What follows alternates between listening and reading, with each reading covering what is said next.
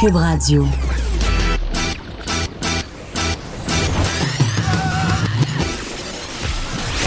Pour elle, il n'y a jamais de mauvaise question. De 13 à 15. Les effronter. Avec Geneviève Peterson.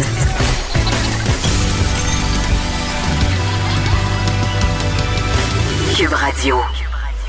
Bonjour tout le monde, bienvenue à l'émission. J'entendais euh, Sophie Durocher euh, parler de moi comme d'un. Ah, Elle a dit que j'étais cute comme un koala. Je vais le prendre pour un compliment, évidemment. Tout le monde veut être cute comme un koala. C'est très, très cute. Mais je sais pas, on dirait que j'aimerais mieux être cute comme une lionne ou comme une tigresse. Et ça me fait penser à une anecdote de camp de vacances. Moi, j'ai fréquenté plusieurs camps de vacances quand j'étais plus jeune, surtout à l'adolescence, à la jeune adolescence. Et il y avait toujours cette espèce de rite de passage à la fin du camp, c'est-à-dire les moniteurs, euh, dans une espèce de cérémonie un peu bancale et boboche, établissaient notre totem. OK? Notre totem, c'est l'animal auquel on devait identifier, l'animal auquel on, s'identifiait par rapport à nos traits de caractère. Et je me rappelle, on, on attendait tous ce moment dans un mélange de stupeur, crainte et tremblement, pour ne pas faire de mauvais jeu de mots avec un titre de roman très célèbre d'Amélie Nothomb. Mais quand même, on avait tous hâte de savoir euh, quel animal on était, c'était quoi nos caractéristiques. Et euh, bon, c'était un peu un concours, une compétition, parce que oui, quand on est adolescent, tout est une compétition. Surtout quand on est une gang de filles. Et là, euh, je me rappelle qu'une année, mon totem, ça avait été lynx babilleur. Est-ce que ça vous surprend? je rappelle que babilleur vient du verbe babiller. Parler, parler tout le temps. C'était d'ailleurs ce qu'on me reprochait souvent à l'école primaire. J'avais une espèce de petit carnet euh, de comportement qu'on nous remettait à la fin de chaque semaine et mon défaut, c'était que je babillais en temps inopportun. Donc maintenant, euh, je suis payée pour babiller, ce qui est euh, une bonne nouvelle, ou pas, pour certaines personnes, mais, mais par rapport à cette histoire de totem et de camp de vacances, il y avait tout le temps des gens très déçus. Une petite fille, entre autres, avait pleuré parce qu'elle était quelque chose comme un écureuil discret. J'avoue que c'est pas super le fun. Aujourd'hui, à l'émission, plein de sujets, euh, évidemment. On a parlé euh, en début de semaine d'un film que j'avais beaucoup aimé et que j'ai écouté pendant le temps des fêtes pour essayer de me remettre de ma maladie. D'ailleurs, j'en suis pas encore tout à fait remise. Vous pouvez l'entendre euh, dans ma voix. Je m'en excuse encore une fois. C'est le film Les Deux Papes, le film Two Popes qui, qui est sur Netflix depuis le temps des fêtes, qui contribue à cette nouvelle tendance que la plateforme de streaming streaming essaie de, mettre en branle, c'est-à-dire de, produire ses propres films et de les lancer directement là et dans quelques salles au lieu de faire euh, des sorties cinéma. Donc, un film à grand déploiement mettant enceinte Anthony Hopkins. Et je me posais la question, je me disais, parce que ça a l'air tellement réaliste. C'est un film de dialogue où on peut voir vraiment la relation entre, euh, en fait, la passation des pouvoirs, je dirais, entre Ratzinger, qui était ce pape d'origine allemande, réputé pour étant très conservateur, et le nouveau pape François, qui est toujours en poste, qui est, euh, qui est perçu, en tout cas, du moins, comme un pape assez libéral. Par ailleurs, je parlais avec Alain Pronkin avant les fêtes, et pour son 83e anniversaire, le pape François a décidé de lever euh, le secret entourant l'histoire d'abus sexuels euh, dans l'Église et par l'Église. Euh, donc, les victimes auront accès à leur dossier. Donc, vraiment, c'est un pape qui essaie de prendre le taureau par les cornes, qui essaie d'être transparent. Euh, et puis, vraiment, c'est intéressant de voir comment, justement, l'Église, à travers ce film-là, était vraiment en mutation et essayait de s'adapter Hein, euh, à l'époque contemporaine dans laquelle on se trouve euh, et dans laquelle on évolue. Par ailleurs, un autre sujet dont j'ai discuté avec Alain Pronkin, c'était euh, au dernier synode, on a émis la possibilité de faire du péché écologique un péché, c'est un vrai péché. Donc, quand même, l'Église qui s'accroche, qui persiste et signe qu'elle veut pas mourir. Ils veulent pas mourir. Mais quand même, c'est intéressant et on voit tout, évidemment, le côté rituelique autour euh, du choix euh, du pape. Il y a toutes sortes de petites traditions, de rituels autour de ça. Et je me suis dit, ah, j'aimerais ça parler avec quelqu'un de ce film-là, à savoir, est-ce que historiquement ça se tient? Est-ce que c'est vraiment comme ça qu'on choisit les papes? Et est-ce que c'est vrai euh, qu'entre le euh, Ratzinger et le pape François, il y avait une espèce de. Je vais dire une bromance. À la fin du film, euh, j'étais là, ils vont tous Frencher. il avait l'air de vraiment beaucoup s'aimer. Tous les opposaient au départ. euh, et vraiment, il y a- y a il y a un, très beau passage dans le film où il se promène dans la somptueuse résidence d'été du Vatican. Et là, si tu entres dans l'église et tu fais vœu pauvreté, sachez qu'il y a des communautés religieuses très, très riches et qu'il y a des cardinaux qui sont millionnaires de famille. Et, au Vatican, on n'est pas dans la sobriété. Donc, la résidence d'été est absolument grandiloquente et incroyable. Et là, il se promène dans les jardins et évidemment, Radinger et, et François ont des divergences importantes d'opinion. et il dit, euh, à un moment donné, ils ont une discussion assez houleuse et il dit pourquoi je ferais des compromis? Et Radinger dit ça euh, au futur père François et, le futur père François dit, mais ben, c'est pas des, des compromis, tu t'adaptes puis il veut rien entendre et à la fin du film, euh, c'est pas un spoiler, mais il reprend cette formule-là pour dire je me suis adapté. Donc euh, c'est comme si finalement le pape François avait réussi un peu à changer cette personne-là. Donc on en parlera avec Arnaud Beda. Euh, Arnaud Beda, si vous le connaissez pas, c'est un journaliste suisse indépendant qui est spécialiste du Vatican. Il a écrit d'ailleurs deux livres sur le pape François. Il va nous faire sa critique de ce film-là. Je crois qu'il l'a bien aimé. Je crois qu'il a trouvé ça assez sympathique. Par contre, il y a quelques petits bémols historiques et ça se passe pas tout à fait comme ça. Aussi, L'écrivaine Elisabeth Wurzel est morte mardi, euh, donc hier, à l'âge de 52 ans. Si vous la connaissez pas, c'est une écrivaine quand même forte de la génération X. Vous avez peut-être lu son livre le plus populaire, Prozac Nation, qui a marqué vraiment toute une génération, hommes, femmes et féministes en particulier. Et on a une écrivaine de chez nous, Martine Delvaux, qui est professeure à l'UQAM en études féministes. Vous la connaissez. C'est une autrice, c'est une écrivaine. Elle est essayiste, elle est aussi romancière. Elle a fait un statut Facebook pour parler de l'importance qu'a eu cette autrice-là sur sa vie. Elle va nous en parler. On va faire un retour sur son œuvre, sur la vie de cette écrivaine et on va se jaser de l'importance qu'elle a eue pour la littérature, mais aussi auprès du mouvement féministe. Et bon, Évidemment, c'est dans l'air. On parle beaucoup d'agression sexuelle euh, C'est temps avec toute cette histoire de Gabriel Masneff, le mouvement MeToo, le procès de Gilbert Rozon euh, à venir au printemps. Euh, c'était l'ouverture aussi cette semaine du procès d'Harvey Weinstein. mais là, tu quand même, ça fait dix ans qu'on se mobilise ici au Québec, les victimes d'agression sexuelle, parce qu'on veut abolir le délai de prescription en matière d'agression sexuelle. Là, euh, en ce moment, ce qui se passe, là, c'est que si vous avez subi une agression sexuelle, euh, puis que ça fait plus de 30 ans, il n'y a pas grand-chose à faire. Il y a un délai de prescription qui fait que c'est caduque. On ne peut pas aller devant les tribunaux. Euh, et d'ailleurs, la CAQ s'était engagée avant les élections à abolir ce délai de prescription-là parce qu'au Québec, on est la dernière province à en bénéficier, entre guillemets, encore.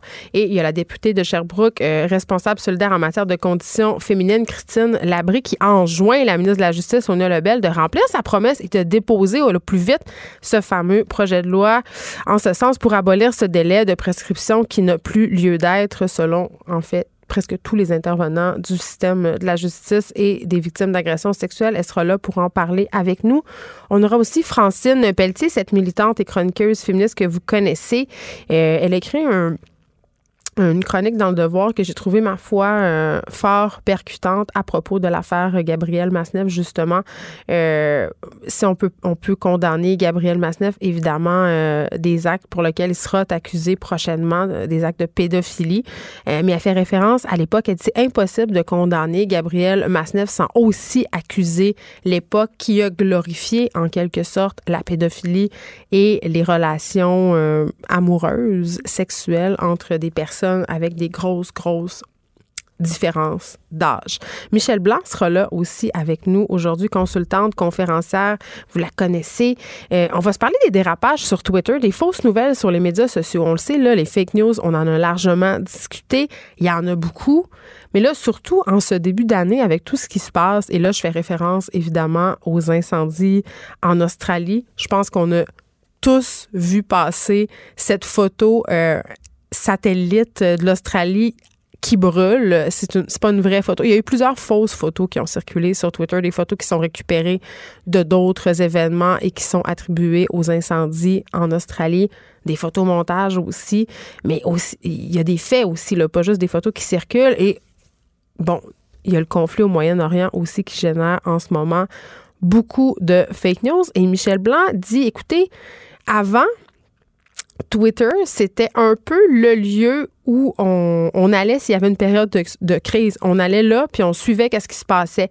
Mais avec le changement des onglets, la disparition des actualités qui sont associées au hashtag, euh, c'est un peu le free fall et c'est rendu un petit peu dangereux pour l'information. On va faire le point euh, avec elle sur qu'est-ce qui a changé, comment ça a changé. On va se demander est-ce qu'on peut encore se fier à Twitter pour nous rapporter ce qui se passe?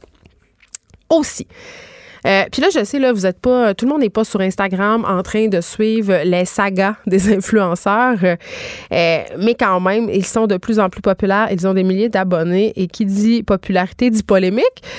À la Nice désilait cette ancienne candidate d'OD, je ne sais pas si vous la connaissez, mais elle a été dans l'eau chaude récemment parce que, bon, elle a parti d'une compagnie puis dans laquelle il y avait une boîte euh, qu'on envoyait aux personnes qui souscrivaient à cette boîte-là euh, chaque mois. Il y avait des, produits amaigrissants. En tout cas, on en a parlé à l'émission, elle a été critiquée, mais là, elle, se retrouvait à nouveau dans l'eau chaude parce que à la Nice, Desilets a fait des sorties pour l'environnement il y a quelques années, ça fait pas très longtemps, un an ou deux, et elle s'est associée à une pétrolière dans le temps des fêtes, elle, a fait une pub, euh, je, crois que c'est en tout cas avec Esso.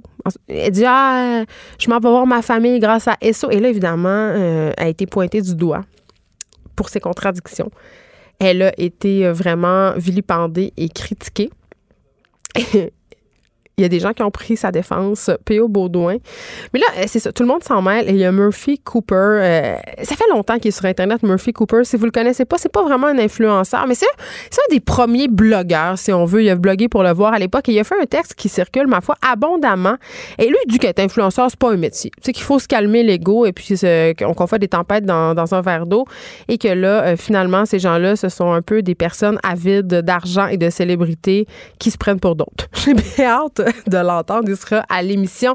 Émilie Ouellette sera là aujourd'hui. Elle est venue euh, lundi nous faire sa nouvelle chronique sur les choses qui vont changer le monde, mais elle reste ici quand même pour nous parler de famille et elle va nous proposer des résolutions pour augmenter le bonheur en famille cette année. Je pense que je vais en avoir assez besoin parce que, je sais pas, mais on dirait que je commence l'année plus fatiguée que quand je l'ai terminée. Et avant qu'on s'en aille parler euh, avec notre journaliste des deux papes. Euh, je, vous parle beaucoup de l'affaire Gabriel Masneff, mais c'est parce qu'il y a beaucoup de rebondissements. Vous savez, il va être accusé euh, bon, euh, d'attentat à la pudeur et de viol sur mineur. D'ailleurs, il va être entendu en audience le 12 février prochain. Je ne sais pas s'il va se présenter ou, ou s'il va faire comme d'habitude et se faire représenter par des avocats sans se présenter, mais il y a un nouveau rebondissement il va être accusé. Euh, en fait, c'est assez particulier. Il y a une association en France, l'Ange Bleu, une association de prévention de la pédocriminalité, et ils ont cité l'écrivain à comparaître devant le tribunal correctionnel de Paris pour apologie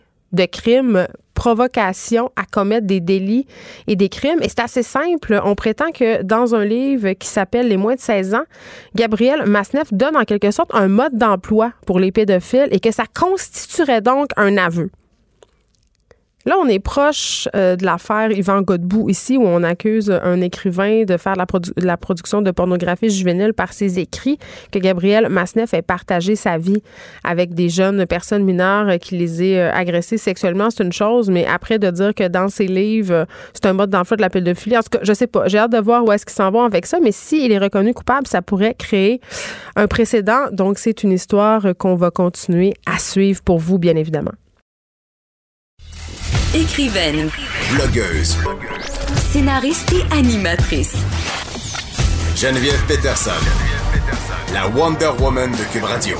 On parle du film Les deux papes avec Arnaud Béda, journaliste suisse indépendant et auteur de deux livres sur le pape François. Il est au bout du fil. Bonjour, Monsieur Béda. Oui, bonjour, bonjour le Québec. Ça me fait très, très plaisir de vous recevoir pour parler euh, de ce film qui, ma foi, remporte quand même pas mal de succès. C'est étonnant quand même parce que c'est pas un film d'action et on aurait tendance à penser que la religion intéresse pas grand monde. Mais bon, euh, moi, j'ai beaucoup aimé. Et pour commencer, je serais curieuse de savoir, euh, d'avoir votre appréciation des deux papes. Oui, alors vous, vous pensez bien que je l'ai vu tout de suite dès qu'il ben a été disponible sur Netflix. Je me suis précipité le, le, matin, je n'ai pas décroché de, de ce film euh, euh, qui effectivement est très très bien fait. C'est une très très bonne mécanique, ça fonctionne très très bien. Et je dirais que c'est plutôt un film sur deux personnages, à savoir mm. Benoît XVI et le pape François. Le pape François avant le pape François, quand il est encore que le cardinal Bergoglio. Mais il faut bien savoir que c'est une fiction, en fait, vraiment de A à Z. Euh, euh, tout est scénarisé, inventé. Euh, les deux personnages, les deux caractères sont assez bien campés. malgré quelques petites erreurs et parfois un peu, ça tourne un peu à la caricature pour les deux. Et, puis, euh, comment dire, euh, on a surtout deux, merveilleux acteurs, Anthony Hopkins, euh, passé d'Hannibal Lecter à Benoît XVI. Oui, bon, faut le faire. performance remarquable. mais mais c'est ça, vous, vous avez dit qu'il y avait certains éléments peut-être plus caricaturaux, lesquels par exemple? Alors écoutez, la première séquence du film, vous savez, on a le pape François qui est derrière son téléphone à son bureau, euh, au Vatican et qui téléphone pour réserver un billet d'avion pour Lampedusa. Oui, moi aussi, j'ai sursauté, j'ai dit ça se peut pas. c'est impossible. Eh bien, eh ben, eh ben, si, eh bien, si. Cette, cette, cette anecdote est rigoureuse, exacte. Ben voyons donc. OK. euh, dès qu'il a été élu en mars 2013, son premier voyage euh, a été de se rendre à Lampedusa. Et il a effectivement téléphoné à l'agence de voyage du Vatican pour réserver deux ou trois billets, lui et sa suite. Et euh, on, lui dit, ça perd, ça ne se passe pas comme ça. Oh non Cette anecdote est, rigoureusement exacte. Et je me suis dit, le film commence très très bien, parce que je savais l'anecdote authentique. Mm. Et puis ensuite, évidemment, euh, si vous voulez, euh, Benoît XVI et le cardinal Bergoglio ne se sont jamais rencontrés en tête à tête avant la propre élection de François. 13 mars 2013. Oups. Euh, ils se sont croisés, ils ont échangé quelques mots, mais euh, euh, tout cela repose sur une pure fiction. Tout cela est rigoureusement inventé. donc on met, en, si vous voulez, on met deux oppositions théologiques à la fois le vieux conservateur allemand, le cardinal Ratzinger devenu Benoît XVI, et le progressiste argentin, ouvert sur beaucoup plus ouvert hein, sur plein de, de, dossiers sensibles euh, du monde catholique. Euh, mais en fait, euh, cette opposition, dans les faits, n'a jamais eu lieu. Tout, tout, tout, ce qui est dans ce film n'a jamais existé, malheureusement. Ben oui, puis je me disais, bon, évidemment, toute cette histoire qu'ils auraient séjourné à la résidence d'été du Vatican et qu'il y aurait eu des beaux moments dans le jardin, je comprends que c'est inventé, mais je me, après coup, quand j'ai vu le film, je me suis dit, mais tout de même, quel formidable outil de propagande pour le Vatican, pour propagande positive, bien évidemment, quand on sait euh, à quel point euh, l'Église catholique est impopulaire en ce moment par rapport notamment à toutes ces histoires de scandales sexuels. Donc, c'est quand même une, un tour de force que ce film pour l'image de l'Église.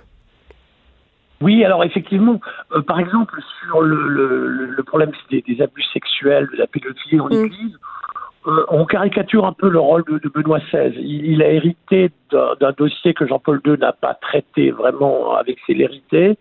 Et puis, quand même, c'est lui qui le, premier a entrepris les, grandes réformes, la tolérance zéro, euh, qui a pris à, bras le corps notamment toute la problématique de, la pédophilie dans les légionnaires du Christ. Hein. Euh, on, lui fait un peu un mauvais procès. Il a quand même fait beaucoup, Benoît XVI, sur le, dossier de la, pédophilie. Mais évidemment, il fallait creuser un peu les, fossés, parce que vous retrouvez de vraies phrases prononcées par Benoît XVI, de vraies phrases prononcées euh, par euh, le pape François dans, ce film. C'est ça qui est assez génial. quand vous connaissez bien un peu les, les, les déclarations des uns, de l'un et de l'autre, vous retrouvez des, des, des, des, phrases quasiment mot pour mot de, de discours ou d'interviews euh, données par l'un ou par l'autre. Et au niveau euh, des faits, je veux dire, du processus euh, de sélection des papes, est-ce que on est collé sur ce qui se passe réellement au niveau rituel au Vatican? Parce qu'on voit, il y a plusieurs. il y a plusieurs... Oui, les séquences du conclave sont assez exactes. Sont assez exactes. Ça s'est effectivement passé comme ça. Euh, on sait que pour le, conclave qui a vu l'élection de Benoît XVI à la mort de Jean-Paul II, on sait que euh, Bergoglio, le cardinal Bergoglio, est en position 2, euh, a fait la course en tête pendant un bon moment avec le futur Benoît XVI. Mm. Et ensuite, il a fait nom de la tête et que Benoît XVI a été élu. Et puis ensuite, effectivement, le, le, le conclave de 2013, euh, à l'opposition avec Scola, etc. Tout, tout, tout cela est, assez bien rendu dans cette ambiance de la, de la chapelle Sixtine. On n'arrive pas à imaginer, je crois, ce qu'est un conclave. Un cardinal me, me l'a raconté. Il m'a dit, vous savez, dans ces moments-là, on arrive dans la chapelle Sixtine, on a évidemment quelques noms en tête, quelques idées en tête, et puis on arrive, et en fait, c'est Dieu qui décide pour nous. On peut avoir des opinions complètement changeantes une fois qu'on est assis. Je lui demandais, mais ça dure des heures, c'est très long, qu'est-ce que vous faites? Il dit, il y a un silence, on prie, tout le monde prie. Vous savez, il doit y avoir quelque chose d'assez fou dans, ces conclaves qui malheureusement ne seront jamais filmés, jamais, euh, vu que c'est secret, hein, totalement secret, même si ensuite les cardinaux sont des, certains cardinaux sont des grands bavards et, là, c'est une partie de, ce qui s'est réellement passé. Bon, OK. Donc, euh, est-ce qu'il y a des erreurs tout de même euh, dans le film? Est-ce qu'il y a des choses qui, quand vous avez vu ça, euh, M. Béda vous a dit complètement, mais ils sont à côté de la plaque, c'est pas du tout comme ça que ça se passe? Alors, il y a, y a, alors pas, pas, pas sur le conclave, mais par exemple sur d'autres choses, il y a des choses qui m'ont fait sourire, par exemple. Par exemple. Euh, quand, quand, quand, on parle de la, la fiancée du pape euh, et qu'on l'appelle Amalia, hmm. alors Amalia, euh, c'est une histoire que je connais bien. J'en parle dans mon premier livre, François l'Argentin. Euh, euh, cette fille est une mythomane. C'est une vieille dame qui habite à côté de la maison natale, celle qu'on a d'abord pensé être la maison natale, dans le quartier de, de, de Flores, sur la rue Membriard. Et c'est une, une vieille femme, certes, charmante, mais qui, est sortie de chez elle euh, le, jour de l'élection, les journalistes étaient devant cette maison, c'est la voisine, et elle a commencé à raconter une histoire, une histoire euh, complètement fausse, qui n'a été étayée par euh, aucune preuve, et tout le monde, il y a eu des articles entiers en 2013, Amalia, la fiancée du pape. Tout cela est complètement inexact. et je j'ai pu démonter cette histoire assez facilement. Et j'ai vu l'histoire d'Amalia, évidemment, ça m'a fait sourire. autre petit détail, le football, le football. Oui, le pape François est un grand fan de football, est supporter de l'équipe de San Lorenzo. Euh, euh, mais non, il ne regarde jamais les matchs à la télévision parce qu'il a décrété il y a 20 ans qu'il ne regardait plus la télévision. Il écoutait les matchs à la radio. Hmm. Et même les, les derniers matchs, euh, son entourage m'a confié que les derniers matchs, vous savez, de la Coupe du Monde, hein, où, où l'Argentine été en demi-finale, etc., puis en finale, il ne les a pas regardés à la télévision. Préférait la prière. OK. Euh, oui. revenons maintenant dans le monde réel. On sait euh, que le pape François a célébré son 83e anniversaire, si je ne m'abuse, il n'y a pas si longtemps. Et on, on murmure quand même qu'il préparerait sa sortie. Alors effectivement, c'est une rumeur qui court, mais je dirais peut-être un peu euh, un peu plus qu'une rumeur, peut-être une probabilité, parce que les vaticanistes, vous savez, les vaticanistes, ce sont les journalistes en poste à Rome, au Vatican, mm. accrédités auprès du Saint-Siège, euh, euh, euh, sont des personnes attentives qui, qui ont observé qu'effectivement le pape, par exemple, n'a pas annoncé de voyage à l'étranger pour l'année 2020. Alors, ça c'est suspect chaque année en novembre, en décembre, il annonçait un mm. ou deux voyages pour l'année suivante. Il n'a annoncé qu'un seul voyage il y a trois, quatre jours à Paris. C'est en Italie, donc c'est pas un voyage vraiment à l'étranger. Et un autre probablement en mars euh, à Assise, toujours en Italie. Aucun voyage à l'étranger. Et quand vous savez qu'il faut entre quatre et six mois au pays étranger pour préparer un voyage, on se dit c'est quand même un peu bizarre. Mm. Autre élément, il a deux secrétaires particuliers auxquels il a, il a donné euh, leur congé. Deux secrétaires particuliers qui, ont, qui sont en congé depuis euh, le 31 décembre 2019, depuis quelques jours.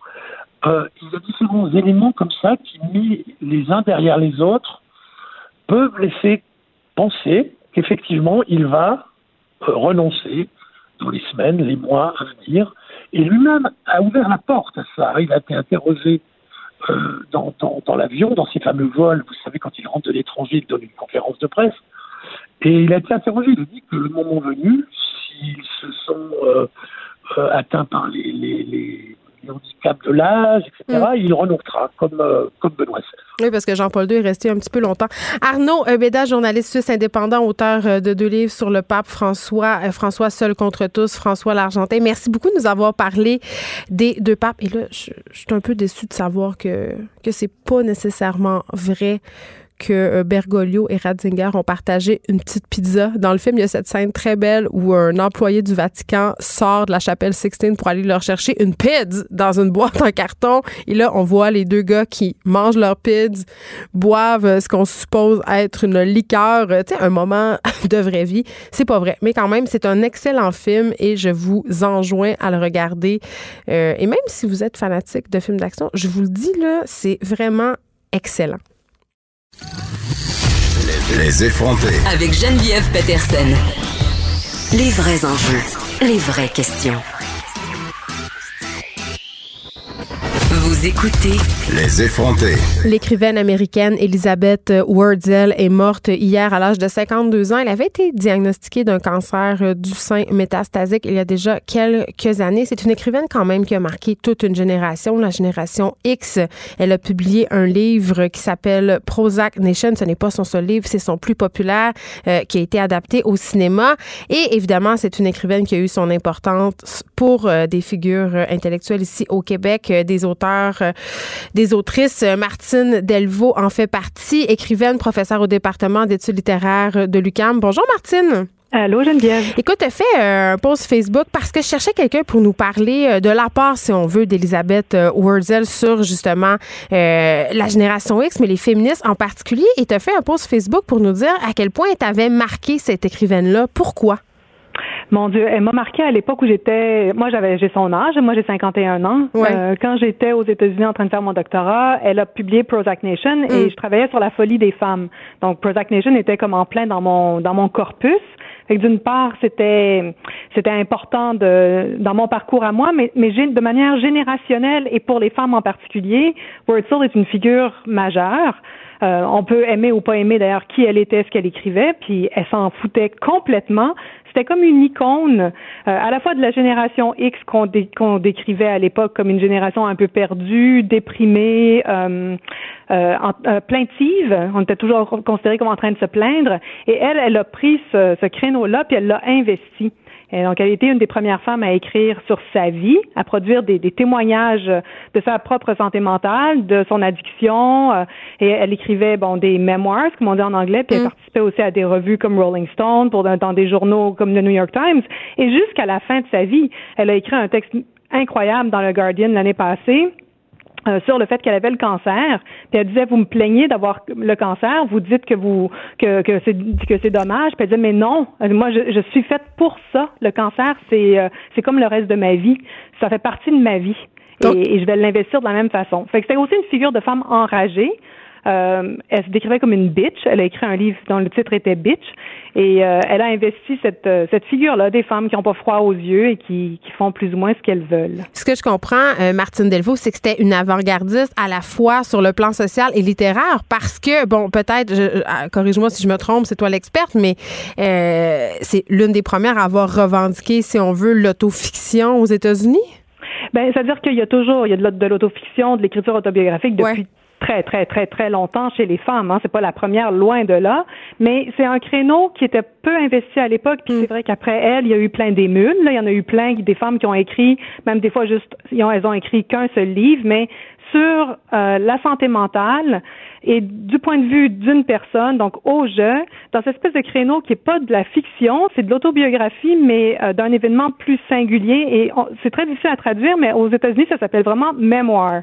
Et donc, c'est vraiment comme une autobiographie qui fait pas tout l'ensemble de la vie c'est pas, pas la vie au complet, mais une partie de la vie, et en particulier la santé mentale. Et là, il y en a eu plusieurs après elle. Ben oui, puis c'est ça parce que, euh, bon, évidemment, parler de santé mentale, c'est encore tabou aujourd'hui en 2020.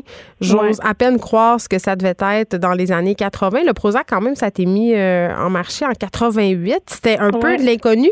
Euh, ça avait été reçu comment, ce livre-là?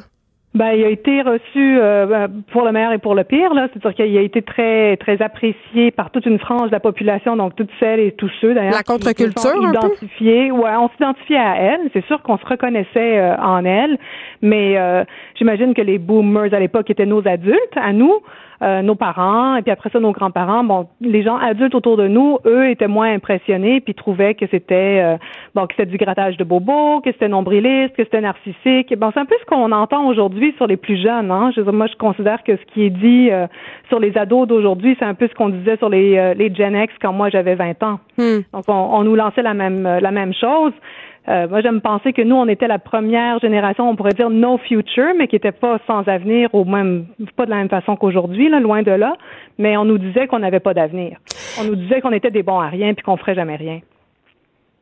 C'est un peu. Ah, ben oui, puis ça me fait toujours rire quand on retombe dans ce débat, euh, si on veut, euh, milléniaux versus euh, boomers.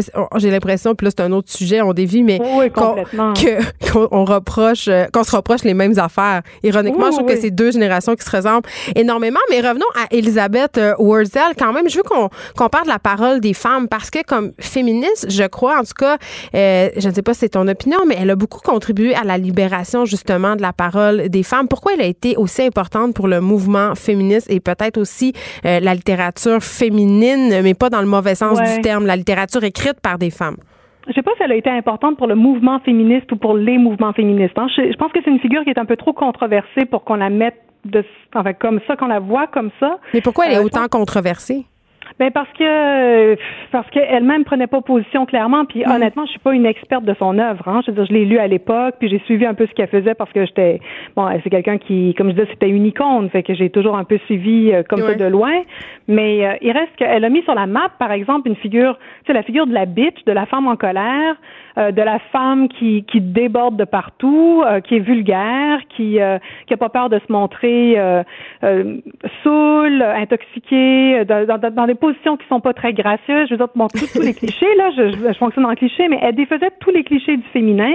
Et mm. c'est ce qu'on a trouvé après dans Girls, par exemple. Donc il y a comme il y a, quelque chose qu'elle a qu'elle a planté là, mais elle était pas la seule. Hein, les Riot Girls aussi. Euh, faisait ça. Euh, dans la musique, euh, Alanis Morissette était de, de, la même, on pourrait dire un peu de la même trempe. Donc, mm. n'était pas la seule, mais d'un point de vue littéraire, oui, elle a investi ce créneau-là et à l'époque, il n'y en avait pas beaucoup de femmes qui osaient se, se montrer euh, de cette façon-là. Donc après, est-ce que c'est féministe? Ben, on peut en débattre. Il y a des gens qui diraient que non. moi, j'ai tendance à dire que cette toute nouvelle voix de femme qui s'ajoute au domaine littéraire euh, ou aux médias en général, c'est important. Donc, je l'ai vu dans cette perspective-là. Euh, J'invite les gens à aller là, Prozac Nation, mais aussi euh, à l'écrit d'autres livres, évidemment, qui ont été moins populaires, mais qui sont, à mon sens, aussi importants. Il y a un film aussi qui a été fait. Martine, je profite du fait que tu es à l'émission. J'imagine que tu as suivi toute cette histoire de Gabriel euh, oui. oui en France. Et je l'avais vu en live à l'époque. Hein, comme... Oui, tu t'en ah rappelles, cette fameuse, tu fais référence à l'émission Apostrophe, où il avait été un peu euh, très, entre guillemets, mis sur la sellette par Bernard Pivot, qui a raté, à mon sens, une bonne chance de se reprendre en réagissant à cette histoire-là ben euh, des années plus tard en invoquant l'époque. Mais j'avais envie... Euh, t'en as déjà parlé, toi, puis je, faisais un statut Facebook la semaine dernière là-dessus, sur l'impunité dont semblent jouir certains écrivains et intellectuels, et ça se passe aussi au Québec, quand même. Oui, oui. Qu'est-ce que tu as à dire là-dessus? moi, je, suis curieuse. Moi, je voulais vraiment t'entendre là-dessus. Ben, c'est sûr. C'est drôle parce que je me disais, au fond, on a pensé que la France vivrait un mois aussi sur le mode nord-américain avec euh, dans le monde du cinéma quand Adèle Haenel euh, a, sorti euh, bon a, révélé qu'elle avait été elle-même victime d'abus il y a quelques semaines avant Noël. Moi, je pensais que ça y était, là, que ça allait se passer, mais non. Peut-être qu'en France, ça va se passer dans le domaine littéraire, dans le milieu littéraire. Et c'est vrai que ben on a interrogé ici aussi le, milieu littéraire de toutes sortes de façons au cours des dernières années. Là. on n'a pas beaucoup entendu. ben, on l'a entendu à l'époque de Jan Gomeshi, quand il y a été question des rapports entre les profs et les étudiants, quand il y a eu des tags à l'UCAM, quand il y a eu la, la question de la révision ou de l'implantation des, des, politiques euh, visant euh, les violences à caractère sexuel sur les campus des cégeps et des universités. Hmm. On en a beaucoup parlé, mais c'est comme si on en parlait de manière vague, générale, et peut-être qu'on a du mal à cibler la littérature. On nomme pas beaucoup de personnes. Moi, c'est ce que je trouve. Non, C'est sûr qu'on nomme pas beaucoup de personnes parce que, bon, encore là, tout de suite, euh, on se fait vite accuser euh, de, de, de, dénoncer euh, sans preuve. De faire une chasse aux sorcières? Exact. Et puis, c'est le domaine littéraire. Je pense que c'est dès qu'on interroge la littérature, l'année passée avec ce qui s'est passé chez XYZ, quand Vanessa Courville a démissionné, je veux dire, ça prend pas grand-chose pour que tout de suite on grimpe sur les grands chevaux puis qu'on dise, mais non, là, ça attaque la liberté d'expression, etc. Mais la question doit se poser. Enfin, c'est vrai qu'il faut poser la question de l'impunité de la littérature. Ben, c'est quand même ironique parce qu'on sait qu'en ce moment, Yvan Godbout, qui est un auteur, euh, fait face à des accusations de production de pornographie juvénile pour un récit fictif. Mais ce qu'il y a derrière aussi, je pense que la question qu'il faut se poser, puis ça s'est posé dans le cas d'Yvan Godbout, puis c'est une cause que j'ai pas suivie de très près, j'avoue, là, parce qu'à ce moment-là, j'étais j'étais prise par plein d'autres trucs. Euh, mais c'est la question du bon goût. Et c'est ce qui sort aussi dans le cas de Matineff. Oui, le bon goût, c'est subjectif. C'est la question du bon goût, c'est la question de la de qu'est-ce que c'est la littérature, qu'est-ce mm. qui correspond à de la vraie littérature, euh, est, qui fait partie du milieu littéraire. Bon, c'est toutes ces questions-là qui sont qui sont comme lancées dans l'air là, euh, en France en ce moment, mais mais je dirais que même chose pour Yvan Godbout. Si ça avait été dans une autre maison d'édition, un autre style de livre, un autre genre de livre qui s'adresserait à un autre public, est-ce que les réactions auraient été écrites dans une phrase différente, avec des mots différents, mais la même scène, là, mettons, est-ce qu'on aurait réagi de la même façon?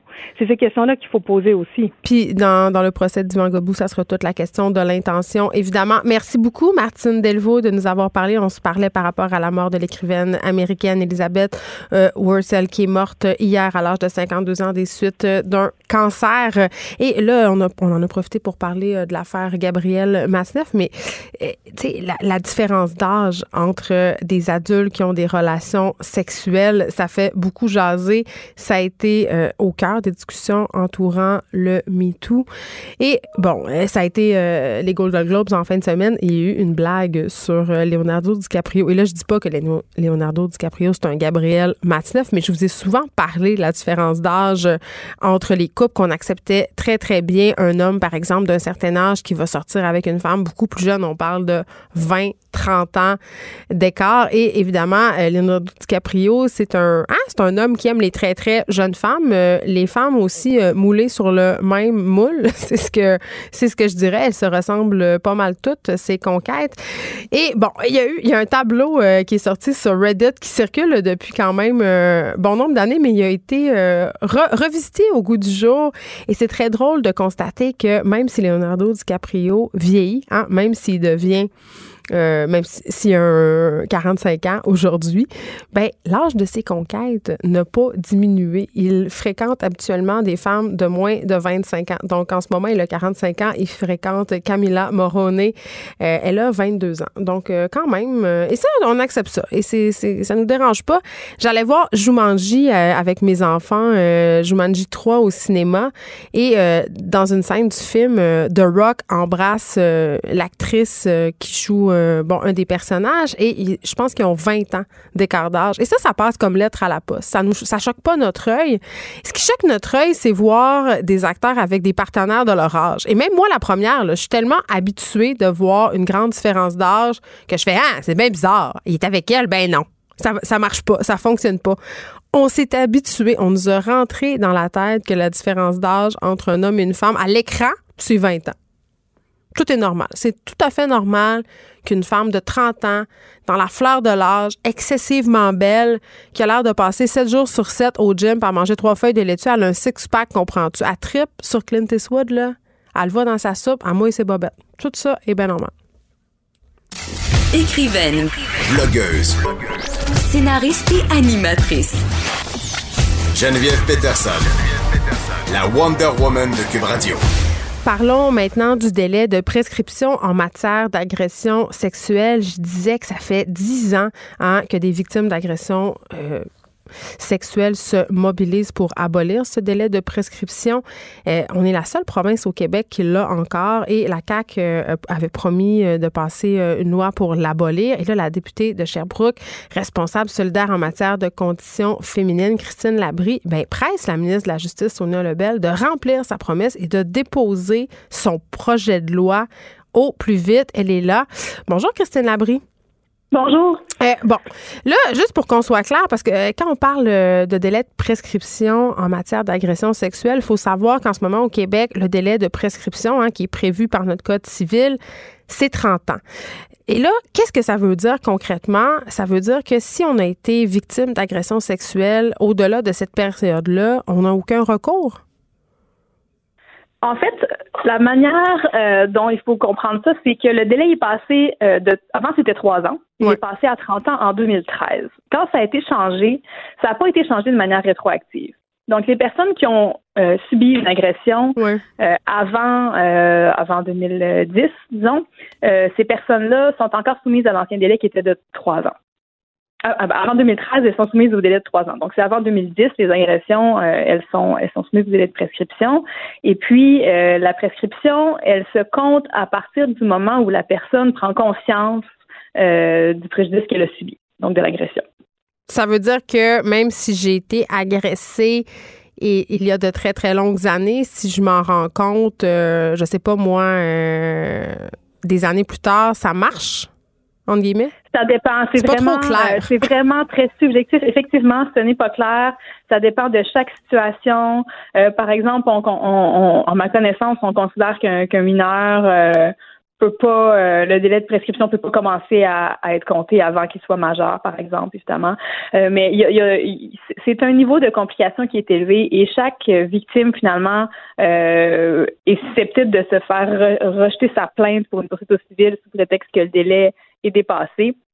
Et euh, le problème en ce moment, euh, même si on a même si on a fait passer le délai de 3 à 30 mm. ans, c'est que euh, bon, même 30 ans d'abord, ça peut ça peut être court pour certaines personnes, sachant que en matière d'agression sexuelle, il y a un traumatisme important qui est subi, pour lequel il y a des séquelles psychologiques qui peuvent être importantes, et mm. ça prend souvent plusieurs décennies avant qu'une victime dénonce son agression sexuelle.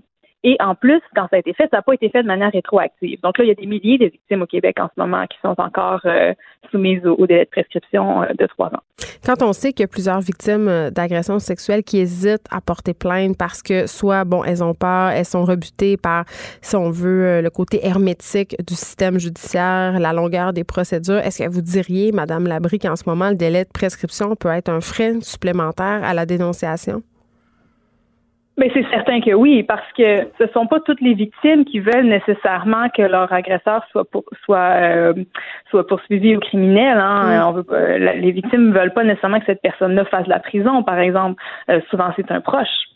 Euh, on sait que la plupart des agressions sexuelles sont commises par quelqu'un qui est connu de, la victime. Euh, donc, quand on maintient le délai de prescription comme on le fait actuellement, on enlève un recours possible aux victimes, qui est le recours au civil, qui permet d'obtenir une compensation sans nécessairement euh, que la personne ait à, faire de la prison, par exemple. Puis là, vous pressez la ministre de la Justice, Ona Lebel, d'agir, de tenir ses promesses, les promesses de la CAQ, hein? mais elle n'a pas dit qu'elle allait déposer un, un projet de loi. Vous trouvez que c'est pas assez vite, c'est ça que je comprends? Mais ben, tu sais, dans la dernière année, euh, par deux fois, on a voté à l'unanimité à l'Assemblée nationale euh, pour dire qu'on était en faveur de l'abolition du délai de prescription. Moi, j'ai déposé un projet de loi en juin dernier, voyant que malgré ce consensus-là, euh, il y avait toujours rien qui se passait. la ministre s'est engagée l'automne dernier à en déposer un projet de loi elle-même avant juin prochain. Mais ce qu'on sait, c'est que c'est long, un projet de loi. Si elle attend en juin pour le déposer, euh, ça veut dire qu'on ne pourra pas commencer à l'étudier euh, dans les premiers mois de l'année. Là, on ne pourra pas le faire avant l'automne prochain. Mm. Et donc, ce que ça, ce que ça fait, c'est que ça retarde encore plus euh, le moment où la loi va être changée. Et pendant ce temps-là, ben, il y a des victimes qui commencent à être âgées, qui se battent depuis longtemps, puis qui ont peur de, de, mourir malheureusement avant de pouvoir obtenir enfin ce droit-là. Puis pour elles, c'est très, pour ces victimes-là, c'est très très important parce qu'elles ont besoin de ça pour pouvoir vivre leurs dernières années de vie en paix. Mais quand même, euh, et ça, et c'est désolant et c'est déplorable quand on sait euh, justement que pour certaines victimes, c'est un processus qui peut durer des années, hein, que celui de se dire, OK, je vais dénoncer, je vais faire quelque chose après des années et que là, ça aboutisse pas, ça doit être absolument déchirant. Ça, je le comprends, j'ai de l'empathie. Euh, mais au ministère de la Justice, quand même, on répond que par rapport au délai de prescription, c'est une chose qui est complexe. On, on, dit que les enjeux juridiques et sociaux sont nombreux dans ce dossier-là. Qu'est-ce que vous pensez de ça? Ben, savez-vous, moi, j'ai l'impression qu'ils essaient de gagner du temps parce que euh, il y a quand même, euh, il y a quand même des risques que des institutions publiques puissent être poursuivies au civil parce qu'elles ont fermé les yeux sur des agresseurs qui sévissaient dans leurs institutions par exemple. Donc, c'est certain que ça peut engendrer des coûts pour l'État. L'État s'expose lui-même à des poursuites en abolissant des délai de prescription. Moi, je pense que c'est pour ça qu'ils essaient de gagner du temps puis d'évaluer peut-être combien ça va coûter. Euh, malheureusement, ça se fait sur le dos des victimes qui, en ce moment, n'ont pas accès à cette justice-là. Puis moi, j'ai des, j'en rencontre des victimes mm. qui me disent, si j'avais été agressée dans une autre province, en Ontario, par exemple, je pourrais poursuivre en ce moment, mais mon agression, j'ai décidé au Québec.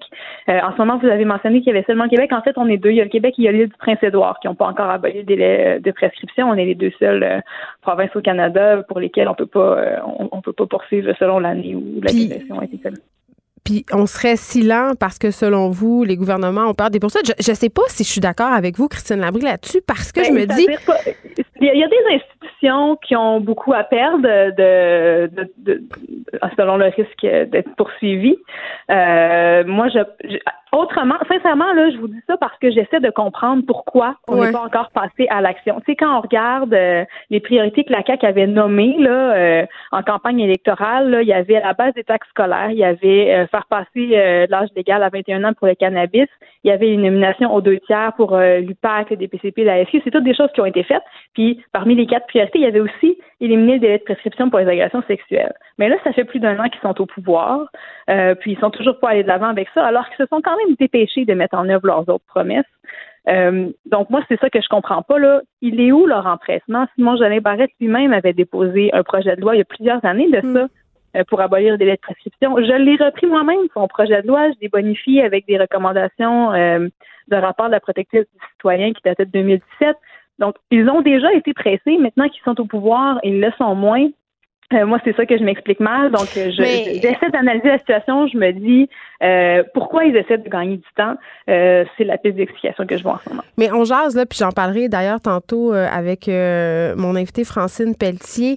ça fait pas longtemps, hein, Madame Labrie, que l'agression sexuelle est considérée dans nos sociétés comme un crime très grave depuis longtemps dans l'histoire, on, balayait un peu ça du revers la main, du bof, des histoires de bonnes femmes, tout ça. Peut-être d'un mm-hmm. point de vue étatique, on n'a pas encore euh, avancé à ce point-là parce que, euh, comme vous avez souligné, on s'est empressé de tenir les autres promesses qui sont peut-être euh, plus populaires auprès du grand public. Ben moi j'ai pour avoir échangé avec avec mes collègues des autres partis là-dessus, dont Madame Lebel, je sais que qu'elle n'a pas à être convaincue de la nécessité de changer, d'abolir le délai de prescription. Mm. Donc, c'est pas une question de, euh, de, de, de, morale, OK? Euh, ça, ça, ça me surprendrait que ce soit ça. Ou en tout cas, pas de la part d'un ministre. Euh, parce que les échanges que j'ai eus avec elle me confirment qu'elle veut aller de l'avant. Mais malheureusement, ben, elle n'est pas encore allée de l'avant. Donc, quelles sont les autres pistes d'explication pour ça? Euh, est-ce qu'il y a des lobbies en ce moment qui s'activent euh, comme, comme ils l'ont fait dans le passé d'ailleurs pour que les délais de prescription soient maintenus? Parce que ça les protège? Hein? C'est à ça que ça sert le délai de prescription. Ça sert à protéger les personnes pour pas qu'ils puissent être poursuivis trop longtemps après avoir commis un, geste qui a causé préjudice à quelqu'un. En même temps, on n'est pas vraiment dans une phase historique euh, où c'est bien vu de laisser passer les histoires d'agression sexuelle si on pense à tout ce qui se déroule dans l'actualité. En ce moment, il me semble que le gouvernement aurait tout intérêt à protéger euh, les victimes en matière d'agression sexuelle, en matière de violence conjugale aussi. Ce sont des sujets qui ont été largement discutés en 2019. Oui, puis d'ailleurs, euh, c'est ce que le projet de loi que j'ai déposé en juin proposait. on parle d'abolition de la prescription non seulement pour les agressions sexuelles, mais aussi mm. pour la violence conjugale, les violences subies dans, l'enfance. C'est ce que recommandait la protectrice du citoyen. Euh, donc, c'est un, c'est, ça me semble, euh, il me semble y avoir un consensus social assez large là-dessus en ce moment euh, qui qui permet pas d'expliquer les raisons pour lesquelles le gouvernement va pas de l'avant. Et là, est-ce que vous avez répondu, euh, Madame Lebel, Madame Labrie, à propos euh, de votre interpellation? Ben, elle a confirmé à d'autres médias qu'elle comptait respecter l'échéancier euh, qu'elle avait mentionné cet automne, c'est-à-dire de déposer son projet de loi en juin. Euh, le plus tôt sera le mieux. Moi, c'est l'appel que je voulais lui lancer. Le plus tôt sera le mieux. Et euh, on a tout avantage à, procéder rapidement pour ça parce qu'il y a un consensus là-dessus. C'est certain que le jour où le projet de loi va, va être déposé, le gouvernement va être applaudi, les partis d'opposition ont hâte que cette question-là soit réglée aussi. donc, ça va être bien reçu. Il n'y a pas de raison de retarder ça. Ça devrait être une priorité. Christine Labrie, merci, porte-parole du deuxième groupe d'opposition en matière de conditions féminines. Et on va souhaiter, tout comme vous, que ce projet de loi d'abolition du délai de prescription en matière d'agression sexuelle avance plus vite, le plus vite possible. Je vous remercie. Merci beaucoup. Écrivaine. Blogueuse. Scénariste et animatrice. Geneviève Peterson. La Wonder Woman de Cube Radio. Je voulais vous raconter une petite anecdote sur mon fils. Vous savez, euh, j'aime ça partager euh, des tranches de vie. Et là, euh, ça fait déjà quelques mois, mon fils va avoir cinq ans dans vraiment pas long, dans deux semaines. Et ça fait une couple de, de mois qu'il me dit, maman, j'aimerais ça faire des cours de danse, des cours de danse. Puis là, je suis comme, tout sais que ça vient? Puis c'est pas que j'ai un biais, c'est pas que je me dis, mon Dieu, je veux pas que mon fils fasse de la danse. pas ça du tout, là. Mais dans ma famille, il y a personne qui fait de la danse. On, a, mes filles font pas de danse. Mais j'ai compris que, bon, il a écouté Révolution avec son père. Puis là, il trouvait ça bien hot. Fait qu'il m'en parle il m'en parle. Et là, en bonne maman d'expérience, je sais que les enfants, ont des phases, OK? Puis qu'il te parle d'une affaire, puis trois semaines plus tard, il veut jouer du violon, puis deux semaines plus tard, il veut faire du cheval. Mais la danse, ça partait pas. Donc là, je l'ai inscrit au fameux cours de danse en question. Ça commence demain. Et hier, je lui annonce en grande pompe, je dis, Ernest, ton cours de danse, c'est demain. Et là, il se met à pleurer à chaudes larmes. Je veux pas y aller, maman, je veux pas y aller. Puis là, je, le questionne, il était bien fatigué, un hein, retour de vacances de Noël. Et là, euh, le chat sort du sac, il m'explique pourquoi il veut pas y aller. C'est parce que c'est pour les filles. Il s'est fait dire à l'école par des petits amis qui ont fort probablement le même âge que lui que les cours de danse étaient pour les filles et que c'était pour les tapettes. Nous sommes en 2020. Je veux juste souligner ça. Et ça me, à chaque fois, et c'est pas la première fois que mes enfants me reviennent de l'école avec de tels propos, je me dis, ça vient pas des enfants. Ce ne sont pas les enfants qui un jour se réveillent et se disent, hey, la danse pour les filles, le hockey c'est pour les gars, et ceux qui sont entre les deux, ce sont des tapettes. C'est parce qu'ils entendent ça quelque part. Hein? C'est parce qu'il y a un discours euh, genré, homophobe, transphobe euh, euh, qui règne dans notre société et ça me déchire le cœur à chaque fois. Et là, à chaque fois, il faut comme je détricote tout ça et que je retricote ce que je tricote depuis cinq ans. Puis je me demande, je me dis, pourquoi c'est si pas long? Ça fait cinq ans que j'essaie d'élever mes enfants. Pas en disant, les gars, les filles, ça n'existe pas. Juste en, dans la liberté de choix de dire, hey, si ça tente de faire de la danse, fais de la danse. Si ça tente de faire du karaté, fais du karaté. Si ça tente de te mettre des glitters dans la face ou du vernis à ongles, mets-toi-en. Et en une fraction de seconde, ils vont à l'école et tout ça, boum, ça va l'enfumer. C'était mon petit coup de gueule. Ça, ça me, ça me sidère à chaque fois. Bon, une autre affaire qui me sidère, vous le savez, là, je vous le radote depuis trois jours, l'affaire Gabrielle Matineff, euh, cet écrivain français accusé euh, de pédophilie parce que, bon, il a partagé sa vie avec des mineurs, il a eu des relations sexuelles avec des mineurs. Et il y a Francine Pelletier qui écrit une chronique qui, ma foi, est fort intéressante dans le devoir. Elle est au bout du fil. Bonjour, Madame Pelletier. Bonjour Geneviève. Écoute, je, je, je vous tutoie, je mange, pardon. Euh, je suis vraiment contente de vous recevoir parce que euh, on a beaucoup parlé de l'époque hein, par rapport à, l'affaire euh, Gabriel Masneff et on dirait que bon, il y en a comme vous qui pensent qu'on peut pas accuser l'écrivain français sans parler de l'époque à laquelle ces histoires-là ont eu lieu, c'est-à-dire une époque qui aurait glorifié la sexualité pédophile et il y a d'autres personnes qui disent que l'époque n'a rien à voir là-dedans. Mm-hmm. En fait, ma chronique a été euh, écrite en réaction à deux chroniques, celle de Christian Rioux, donc qui a beaucoup fait jaser là et qui a qui a déjà euh, répondu à Patrick Lagacé, qui l'a repris euh, dans la presse, etc. Mais aussi et, et, Christian laissait entendre mon problème avec la chronique de Christian, c'est pas le problème que Patrick Lagacé exprimait, c'est pas que je pensais qu'il entérinait la pédophilie, euh, mais qu'il accusait l'époque, parce qu'il ce qu'il disait, Christian, il a été un des premiers à le faire ici. Il disait euh, on a on a passé l'éponge sur Gabriel Matineff parce que l'époque, euh, euh les intellectuels français à l'époque ont, ont, ont, entériné la, la, la toute la fameuse euh, liberté sexuelle, euh, les, mai 68 avec ses interdits, euh, l'interdiction d'interdire, etc., faisait en sorte qu'on on a, c'était possible de tout faire. Il y avait une liberté sexuelle absolue. Euh, et donc, Mais c'est pas seulement en France, Madame Pelletier. Au Québec, il y avait des communes, je veux dire, il y a des histoires d'écrivains qui faisaient des orgies devant des enfants. Il y a eu 60, les années 60 et 70 ont eu lieu, la contre-culture, etc., ont eu lieu partout. Euh, euh, cela dit, euh, je pense que euh, ce que laissait entendre Christian, que cette époque-là était un, il y, a, eu un énorme dérapage. Il semblait s'ennuyer dans sa chronique du, des bonnes vieilles valeurs traditionnelles véhiculées par le patriarcat. Il hmm. le disait plus ou moins en ces termes-là. Et ensuite, la, euh, la chronique de, de, Richard Martineau qui, qui tombait à bras raccourcis sur les années 60, 70 en disant c'était complètement une époque complètement stupide. On a euh, on a adulé les Staline et on a fait n'importe quoi du côté de la sexualité. Et donc j'ai cru comme comme j'ai vécu une partie de cette époque-là. Oui, c'est ça. Vous étiez là. Euh, eh ben, pas, euh, dans les années 60, j'étais un peu jeune. je ne peux pas dire que j'ai vécu ça, mais disons que j'ai embarqué dans le train vers la fin des années 70 avec le mouvement des femmes notamment. Euh, et je pense qu'il fallait, je veux dire que qu'il y a autre chose à dire là, sur cette époque-là. que d'abord, la première chose à dire par rapport à Masneff, c'est que contrairement à ce que ce que semble croire Christian Rioux, que je respecte beaucoup par ailleurs comme chroniqueur, c'est que vous êtes bien chanceuse. Euh, oui, non, mais c'est-à-dire que je pense qu'il fait, il, explique bien ce qu'il veut dire. On peut être d'accord ou, pas, en accord. Je suis hmm. plus souvent en désaccord qu'en accord, mais quand même, il fait bien son travail de chroniqueur, de journaliste. Euh, il amène les faits, etc.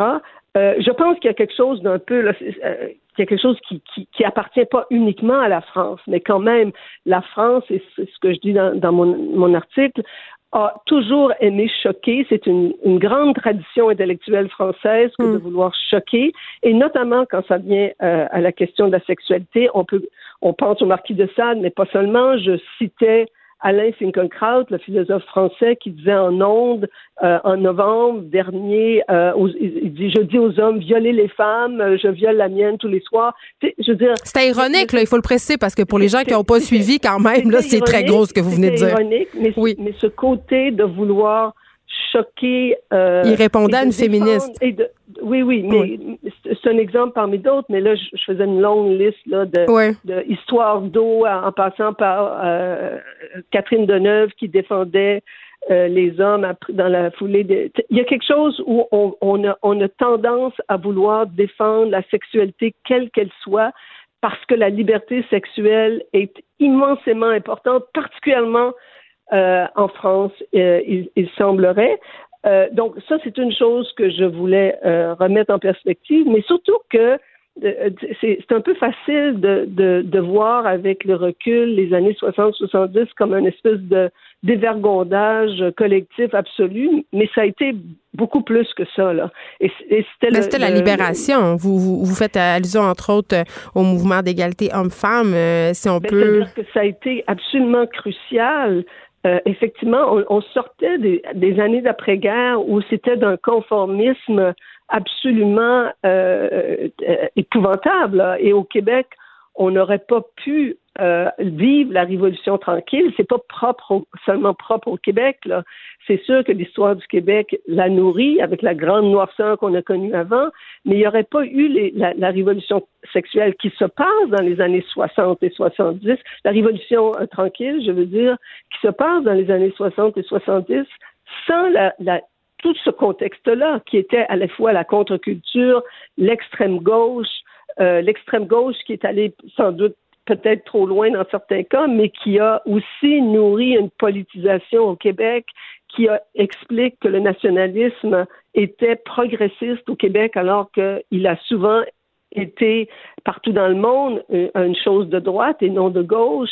Bref, on est passé euh, de, la, noirceur à la lumière durant les années 60 et 70. Les femmes en savent euh, quelque chose parce que c'est vraiment là que le, mouvement des femmes se lève et fait les progrès qu'on voit aujourd'hui.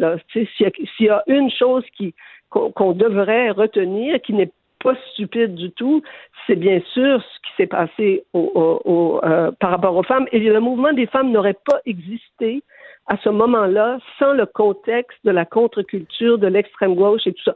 Tout ça se tient. Là. Tout ça est un moment très unique. Moi, j'appelle ça les années-lumière des derniers siècles, les années 60 et 70. Ça nous a vraiment viré de bord dans le bon sens. il y a eu des excès, mais c'est pas parce qu'il y a des excès qu'il faut jeter le bébé avec l'eau du bain. Je comprends. Euh, dans votre chronique, un, truc que je trouve particulièrement intéressant, j'en discutais tantôt avec la députée euh, solidaire Christine Labrie, euh, c'est cette idée que le crime sexuel, avant, il n'y a pas si longtemps, n'était pas considéré comme une chose très grave. Absolument. Alors ça, c'est l'autre chose qu'il faut dire. Là, tout le monde, tout le monde, à juste titre, est absolument abasourdi par rapport aux actes pédophiles, notamment commis par euh, euh, mais je veux dire, on en a connu ici aussi, là, on a eu vent de, certaines histoires pédophiles ici aussi, sans nécessairement connaître les détails. Et c'est effectivement, puis, puis euh, c'est pas nécessaire toujours d'avoir des enfants pour être vraiment euh, choqué par, par ça, mm. mais la, si on a commencé à s'en inquiéter, c'est à cause du féminisme. Le crime sexuel est quelque chose de très récent et c'est parce que les femmes ont commencé à, dénoncer le patriarcat euh, comme étant une domination masculine, pas seulement sur les femmes, mais sur le corps des femmes et des enfants. C'est en comprenant la vulnérabilité des femmes sexuelles, notamment vis-à-vis des hommes, qu'on a compris que les enfants étaient dans la même situation. Donc, ça a pris cette espèce d'éclair-là, cette, prise de conscience-là vis-à-vis les femmes pour qu'on l'applique aussi aux enfants. Donc, euh, c'est pas c'est pas le patriarcat, là, c'est pas les bonnes vieilles valeurs traditionnelles qui seraient venues à la défense nécessairement des enfants. Euh, c'est davantage euh, le, la conscience qui nous est venu face à, l'évolution puis le, la, la, prise de conscience des femmes. Très bien. Francine Pelletier, journaliste chroniqueuse au journal Le Devoir. On peut vous lire régulièrement. Merci beaucoup de nous avoir parlé et j'ai envie de dire, euh, comme le soulignait José Legault dans sa chronique euh, au journal de Montréal, que ce n'est que le début. Je pense qu'en ce moment, on est en train euh, d'assister à ce outing en bon français de différents sombres personnages, qu'on est en train de se rendre compte qu'il y a des actes horribles qui ont été commis, qu'il y a des gens qui ont bénéficié d'une certaine impunité, mais fort heureusement, peut-être, euh, et je l'espère, auront-ils à payer pour les crimes qu'ils ont commis, même si l'époque, entre guillemets, est dans une certaine mesure, parce que ça n'excuse rien, favorisait peut-être ou euh, cachait certains types de gestes répréhensibles. Cube Radio. Jusqu'à 15, vous écoutez. Les effrontés. On s'en va complètement ailleurs. Michel Blanc avec moi. Bonjour. Eh ben, bonjour. Michel, consultante, conférencière, tout le monde te connaît, stratège web. Je sais plus comment t'appeler. Tu as tellement de chapeaux. Appelle-moi Michel. On va t'appeler Michou. Euh, écoute, euh, tu as fait un, statut sur Facebook. Je me dis, je vais l'inviter parce que, bon, il y a beaucoup, beaucoup été question de fake news l'année passée. Depuis quelques années, euh, par ailleurs, on en parle de plus en plus. Et, les médias aussi sont en train de, je pense, faire une prise de conscience par rapport à la responsabilité qu'on a, par rapport à la validité des informations qu'on partage. Et là, tu parlais dans ce post-là de Twitter. Parce que, puis moi, je me rappelle de cette époque-là qui n'est pas si lointaine, quand il se passait de quoi? Tu sais, quand il y avait une, une crise, mettons les attentats du 11 septembre ou tout ça, ça se passait sur Twitter. Tout le monde se mettait sur la plateforme, on suivait ça. Mais là, il y a eu des changements qui favorisent, si on veut, le, partage de fake news, les mauvaises nouvelles. Il y a, des photos qui circulent. Je veux dire, c'est le fall. Euh, oui, euh, et c'est malheureux, euh, malgré que je vais tout de suite noter qu'il y a une différence entre le Twitter qu'on a sur le desktop et le Twitter mobile. Ah oui? Étonnamment. Vas-y donc. étonnamment, le Twitter mobile a plus d'onglets que le Twitter desktop alors qu'il est plus petit. Ce qui devrait être le contraire, tu. Euh, et euh, on va rappeler aussi, là, euh, Twitter, là, ça a été le média social qui a bouleversé le web en entier. Parce que Twitter a instauré ce qu'on appelle le web en temps réel à partir de l'écrasement d'un avion sur la Hudson River à New York. Euh, à partir de ce moment-là, on se rendait compte que le web euh, n'était pas en temps réel. Parce que, évidemment, euh, l'avion s'écrase, tout le monde s'en va sur Google, cherche Hudson River. On cherche la nouvelle. On cherche la nouvelle et on trouvait rien. Euh, même chose quand que Michael Jackson est mort. Euh, tu t'en vas sur Twitter, tu cherches Michael Jackson et tu tombes sur son vieux site euh, qui dit qu'il va faire un show. alors, sur Twitter, les vedettes meurent bien souvent. c'est pas toujours vrai, OK? Alors que sur Twitter, ben, tu avais en temps réel qu'est-ce qui se passait. OK? Et même que Twitter a très rapidement été intégré dans l'arsenal des journalistes pour valider une nouvelle, même qu'à tel point, à un moment donné, moi, j'avais été grandement euh, honorée et surprise d'être retweeté par euh, ECNN, qui était International Desk CNN. Alors, CNN eux-mêmes euh, regardaient Twitter et regardaient les nouvelles et se cherchaient des correspondants dans les pays où il n'était pas nécessairement pour valider les nouvelles. Alors, c'était quand même euh, formidable. Euh, c'est pour cette raison aussi qu'on retrouve un très, très grand nombre de journalistes sur Twitter, parce que c'est un peu la blague. Là. Puis, je parlais avec... Moi, j'ai 37 ans et j'ai des jeunes collègues. Ils rient de moi quand, quand ils savent que je suis sur Twitter. Ils me disent hein, ça existe encore. C'est pas juste une affaire de vieux journalistes. Euh, justement, moi, je disais, souvent, quand, je parlais des, des, des, quand je faisais des conférences, puis que je disais la différence entre Twitter et Facebook, par exemple, c'est que tout le monde est sur Facebook. Euh, mais euh, sur Twitter, euh, tu as les gens qui créent 80 des contenus ben, hors de Twitter. Fait que c'est un gros, gros pouvoir. Tout à fait. C'est les journalistes, mais aussi les gens de relations publiques, les communicateurs, les faiseurs de tendance, ceux qui vont faire les contenus à la grandeur du web malheureusement, euh, au fil du temps, il y a eu plusieurs changements et à l'algorithme et aux fonctionnalités. Puis on en rajoute, on en enlève, on change de place. donne-nous des exemples pour nous, les, ben, par exemple, on a ignorants. On a doublé le nombre de, caractères que tu pouvais mettre dans un tweet. Mais ça, c'est le fun. Euh, bon, euh, moi, moi, une fonctionnalité que j'aurais aimé qu'on ajoute et qu'on n'a jamais ajouté, c'est de pouvoir corriger nos tweets. Ah oui, ça, c'est vrai. Parce que, Quand bon... tu fais une petite faute, là. Ben oui, je veux dire, comme c'est un média ultra instantané, t'écris vite, il y a de quoi qui se passe, tu le fais. Surtout quand on est impulsif, hein, Michel? Euh, oui, il y a des... il y a des coquilles.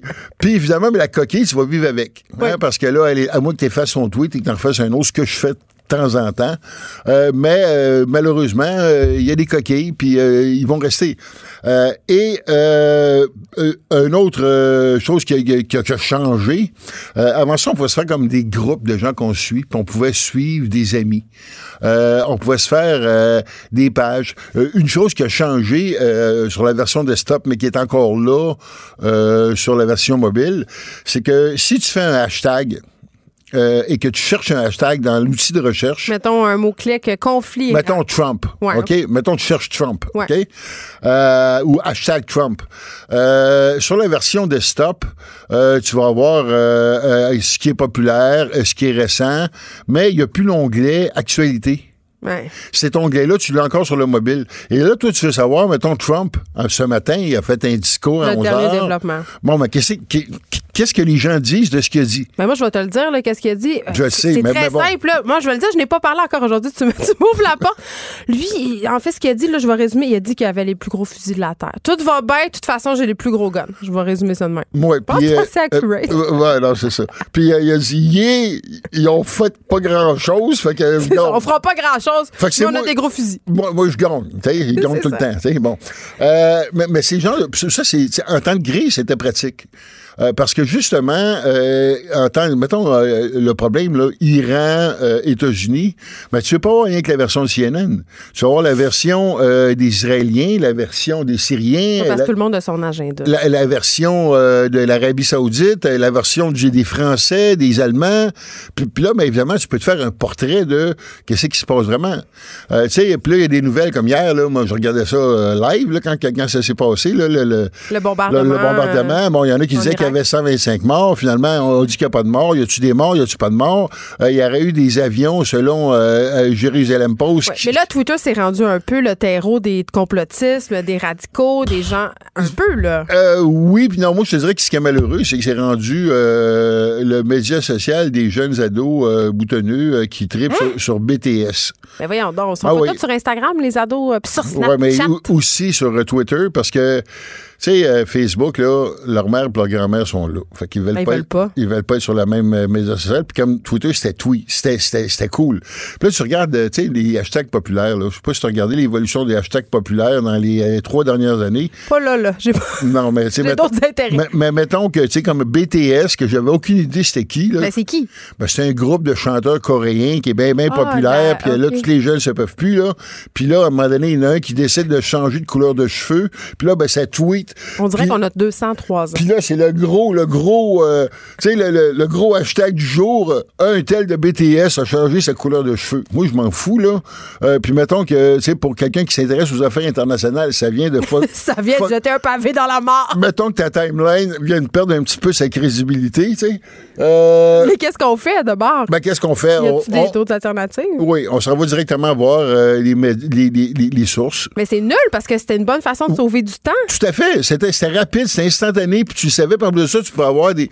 Mais là, comme là, je, je me rabats, je vais, je directement sur Reuters, euh, je vais voir la BBC, euh, je vais voir Al Jazeera, je vais voir euh, RT, je vais voir CNN. tu sais, je me, je, me promène, puis. En même temps, c'est une bonne façon parce qu'on a beaucoup critiqué, Michel, les algorithmes aussi qui contrôlent, entre guillemets, l'information qu'on voit. Donc, en fréquentant les sites de nouvelles à la source, on est peut-être un petit peu plus certain qu'on a accès à une information nuancée, pas une, influence, une, information influencée par l'algorithme? Tout à fait. Puis en même temps aussi, ce qui est, sais, si on vient à la question de départ de la crise des, médias, là, ben un des problèmes, euh, puis c'est drôle, hein, puis c'est relié à la technologie aussi. Tu sais, moi, je suis pas jeune, hein. Ça fait un bout de temps que je fais ça, là. Puis euh, je me souviens... Tu vas pas nous dire ton âge. Ouais, mais là... euh, en 2005... Entre 30 et 60. Mettons. Plus du monde du 60 qu'il y a du 30. Euh, en 2005, OK? Puis on a l'impression, oh, les médias sociaux, c'est récent. Mais non, les médias sociaux, ça fait 30 ans. Avant ça, ça s'appelait les e-communautés. Ça avait un autre nom. Puis il y avait moins de monde dessus. Hmm. Euh, mais c'est plus geek. Euh, mais en 2005, là, il y avait une guerre. OK? C'est la guerre blogueur-journaliste les méchants blogueurs qui voulaient voler la job des journalistes. je me rappelle quand été engagée à la presse euh, comme blogueuse, ben c'était la guerre entre les journalistes, ben de la presse. T'étais une dégueulasse, ben une écœurante. Oui. Puis euh, tout les faiseurs d'opinion de l'époque. Euh, on va penser à Petrovski, on va penser à Foglia, on va penser à, euh, Patrick euh, Guy Martin, on va pas toutes les, les, éditorialistes de l'époque, mm. bon, on leur demandait de bloguer, mais sans augmenter leur paye. Fait que ça les faisait chier, ça lui tentait pas. Je les comprends. Fait qu'ils vomissaient sur les blogueurs. Puis là, mais t'as eu l'élection de Donald Trump. Mm. Puis là, mais pendant l'élection de Donald Trump, la première élection, il y avait deux tentes. Il y avait la tente des blogueurs, puis il y avait la tente des journalistes. Puis il y avait plus de bouffe dans la tente des blogueurs que dans la tente des journalistes ça n'avait pas fait l'affaire des journalistes. OK? Parce que là, les blogueurs étaient super bien traités par euh, euh, Obama, puis Obama... parce que les blogueurs, souvent, ils sont un peu putes. Oui, ben en tout cas. Euh, ben, ben, c'est vrai quand même. Ils sont pas soumis au même code de déontologie que les journalistes. Euh, non, ben ça, là, encore là, on peut. On, peut tu sais, les voyages, là. Euh, ah, ce voyage a été payé par euh, le tourisme Égypte. Ben oui. J'en ai après toi, le Murphy Cooper, qui vient me dire que ben, influenceur, c'est pas un métier et que c'est tout dévendu, là. Ben ouais, mais les journalistes aussi. oh! Ben, certains journalistes. En tout cas, mettons, tu sais. J'aime ça quand tu viens. bon, fait, fait que là, il y, a eu une guerre, OK? Bon, puis le résultat de cette guerre-là, c'est que les médias, il y avait le gros bout du bat, c'était les boss. Hmm. Fait que les blogs, là, ils ont rentré dans les médias. Puis après ça, mais les blogs, on a comme transformé ça en faiseur d'opinion. Puis aujourd'hui, tu roules les journaux, là, puis tu as plus d'opinion que toi de journaliste. ça, c'est la crise des médias, parce que ça coûte pas cher à faire de l'opinion, puis ça clique. Et voilà. Puis aussi, c'est qu'également, c'est intéressant. On va lui, déjà lui dire comment penser. Puis, ah, ben, ça peut t'aider à te faire une tête. Cette personne-là, elle pense comme moi. Donc, le fait journalistique lui-même a, perdu un peu de, de, son terrain. Puis le fait journalistique lui-même, déjà, c'est une création de l'esprit. Parce que si tu dis qu'il y a 50% d'eau dans un verre, ça, c'est un fait. Ça, c'est un fait. Hmm. Mais si tu dis qu'il est à moitié plein, ou si tu dis qu'il est à moitié vide, ben là, ton fait, tu viens déjà de l'orienter. Ben oui. Paul Ricard, ce grand théoricien du langage, disait tout passe par le filtre de notre subjectivité, peu importe. Et, voilà. parler, c'est interpréter. Fait que, fait que les faits journalistiques, il y a beaucoup de journalistes qui se gargarisent dans leur neutralité, mais la neutralité elle-même, là, est très, très, très subjective. Bon, fait qu'est-ce qui va devenir de, Twitter, euh, Michel Blanc, en terminant? Euh, ce qui va devenir de Twitter, je ne sais pas, parce qu'évidemment, ça fait, ça fait au moins dix ans qu'ils cherchent leur modèle d'affaires et qu'ils l'ont pas trouvé. Puis là, en plus de ça, ils se sont posés des questions sur on va scraper les pubs politiques parce que nous autres, on est au-dessus de ça. Euh, qui était quand même une belle rentrée d'argent. Ouais. Fait que bon, où s'en vont, je sais pas. Mais reste que, Ça va finir, tu penses? Parce qu'on a prédit la mort de Twitter plusieurs fois. Là. Oui. c'est euh, comme un chat, ils ont sept vies. Oui. Puis, puis, même, je veux dire, justement, ce qu'il y a de Twitter, là, c'est justement les journalistes, les faiseurs d'opinion, les blogueurs, parce que eux autres ont vraiment réalisé l'utilité du temps réel hmm. que tu ne trouves pas. Même que je vais te dire que, je sais pas si tu te souviens, euh, euh, Google euh, a fait son média social. Google... Oh, Google Plus! Hey, on était amis sur Google Plus. Bon, ben Google Plus, là... C'est sur invitation. Tu, sais comment que ça s'est fait, Google Plus? non. Mais ben, Google Plus, à un moment donné, là, pendant deux ans, là, quand Google s'est rendu compte qu'après la mort de Michael Jackson, qu'il n'y avait pas de temps réel, ils ont payé Twitter pour pomper les résultats de Twitter pour les mettre dans les résultats naturels des résultats de Google pendant deux ans. Mais après la fin du contrat, ils ont dit on va faire notre média social nous-mêmes pour faire du temps réel. Et ce média social-là, c'était Google. Oui, ça n'a pas tellement bien marché. Non. Fait que, c'est comme ça Google Mais, mais c'est intéressant, parce que Google il y avait moins de fioritures de BTS puis de jeunes euh, à boutons qui se cherchaient. Euh, Arrête de parler contre les jeunes. Non, non, je parle pas contre les jeunes. Là. C'est, c'est, c'est, ma vieille grincheuse. mais, euh, mais non, mais tu sais, c'était plus pour une geek comme moi, c'était plus techno. Tu sais, il y avait, il y avait des, conversations plus intéressantes. Puis effectivement, on a perdu un peu dans le temps, la belle époque des blogs, là, je te dirais 2005-2010, là, on a perdu ça un peu, là, euh, d'aller au fond des choses, des faits, euh, des débats euh, qui étaient fouillés, qui étaient documentés hmm. pour aller dans le direct, dans l'instantané, parce que, bon, il y a des désavantages à l'instantané, c'est que des fois, ben évidemment... Mais il faut éduquer les gens à faire la part des choses, puis à arrêter de repartager les contenus dont ils sont pas certains si sont vrais ou pas. Quand même, je pense que le public a sa part euh, de responsabilité. Puis là, quand je dis public, je parle de moi aussi. Là, parfois, on est vite sur le repartage. Oui, puis je te dirais que ça, c'est plus un problème Facebook qu'un problème Twitter. C'est vrai, tu as raison. Écoute, on peut te suivre sur Twitter, Michel Blanc. ben, sur Facebook aussi. Sur Facebook. Est-ce que tu es sur Instagram? Euh, oui. Oh là là. Hein? Ouh! Incroyable. Mais, mais, mais, rien ne se perd, rien ne se crée. Oui, mais Instagram, là, c'est pas. Euh, on s'entend que tu n'auras pas ma pensée profonde sur Instagram. Mais non, c'est une affaire pour partager nos belles photos. Et voilà. Tu vas, voir, mes photos de pizza, par exemple. Moi, j'appelle ça la Suisse. Tu sais, il se passe rien, tu fais juste des belles affaires, puis personne n'est au courant de rien. C'est la Suisse de l'Internet. Michel Blanc, consultante, conférencière, auteur, stratégie web et marketing Internet. Ton, ton site est tellement long mais grande amoureuse de la bouffe. Je te laisse retourner dans ta campagne. Merci. Ah, c'était un grand plaisir, hein? Les effrontés. Avec Geneviève Peterson. Les vrais enjeux, les vraies questions. Vous écoutez Les effrontés. Et là là là là là là, déjà dans la pause, j'avais une discussion un peu enflammée avec mon prochain invité Murphy Cooper, rédacteur euh, carte de mode aussi, je dois le dire. Absolument, oui. T'es bien mis. Oui, je suis une fashion icon euh, d'envergure internationale. Ben, je pense que oui. Et là, on va se poser une question très épineuse qui va peut-être nous valoir du hate, mais je pense que toi et moi, nous sommes habitués oui, absolument. Mais, je vais essayer d'être euh, très nuancé parce que mon but ici, en ce moment, c'est pas de frapper sur, euh, sur les influenceurs. Non, mais on va avoir une, discussion parce que là, on va se demander si être influenceur, c'est un métier. Mais là, moi, OK, de suite en partant, là, avant qu'on se mette dans le contexte, moi, dans ma tête, Murphy Cooper, t'en es un influenceur. Ah ben moi ça me dérange pas que qu'on me qualifie d'influenceur. Tu me pas ton verre d'eau d'en face. Non, ben absolument pas, absolument pas parce que il y a plusieurs manières de voir euh, de, se faire une idée de ce qu'est un, influenceur. Moi, je me qualifie pas d'influenceur. Tu viens d'où pour les gens qui te connaissent pas trop là, qui sont euh, pas ben des, moi, je, suis un auteur, ça fait ben ça, fait très longtemps que je fais du web en fait, ça fait 23 ans que je fais du web depuis 1997, je suis une des premières personnes à s'être fait connaître par l'entremise internet au Québec. J'avais un personnage, je faisais du, rap électro, des chroniques radio là comme euh, au début des années 2000. Back in the days. Back in the days. Euh, c'est ça. Fait que je me suis fait connaître comme ça. J'étais, il y avait moi, il y avait euh, euh, le gars qui faisait la, la, chanson LQJR Song, là. Oh my God, oh my God, LQJ, Ludovic Lachance. Là, vous avez compris qu'on est dans les méandres très cryptés du web. oui, oui, c'est ça. Avant Star Wars Kid. Mais tu connais ça, l'Internet. C'est juste ça que je voulais dire. C'est tout ce que je fais dans la vie. C'est, ça. J'ai, je pourrais continuer, là, mais j'en, j'en aurais comme pour une demi-heure. Donc, tu es un influenceur, ça te dérange pas de. Non, ben, mais pas moi, je me considère pas comme un, ah. comme un influenceur, absolument pas. Là. Mais, euh, mais tu sais, je vais pas lutter s'il y a des gens qui me disent Ouais, mais c'est parce que, tu sais, je fais, je fais du web.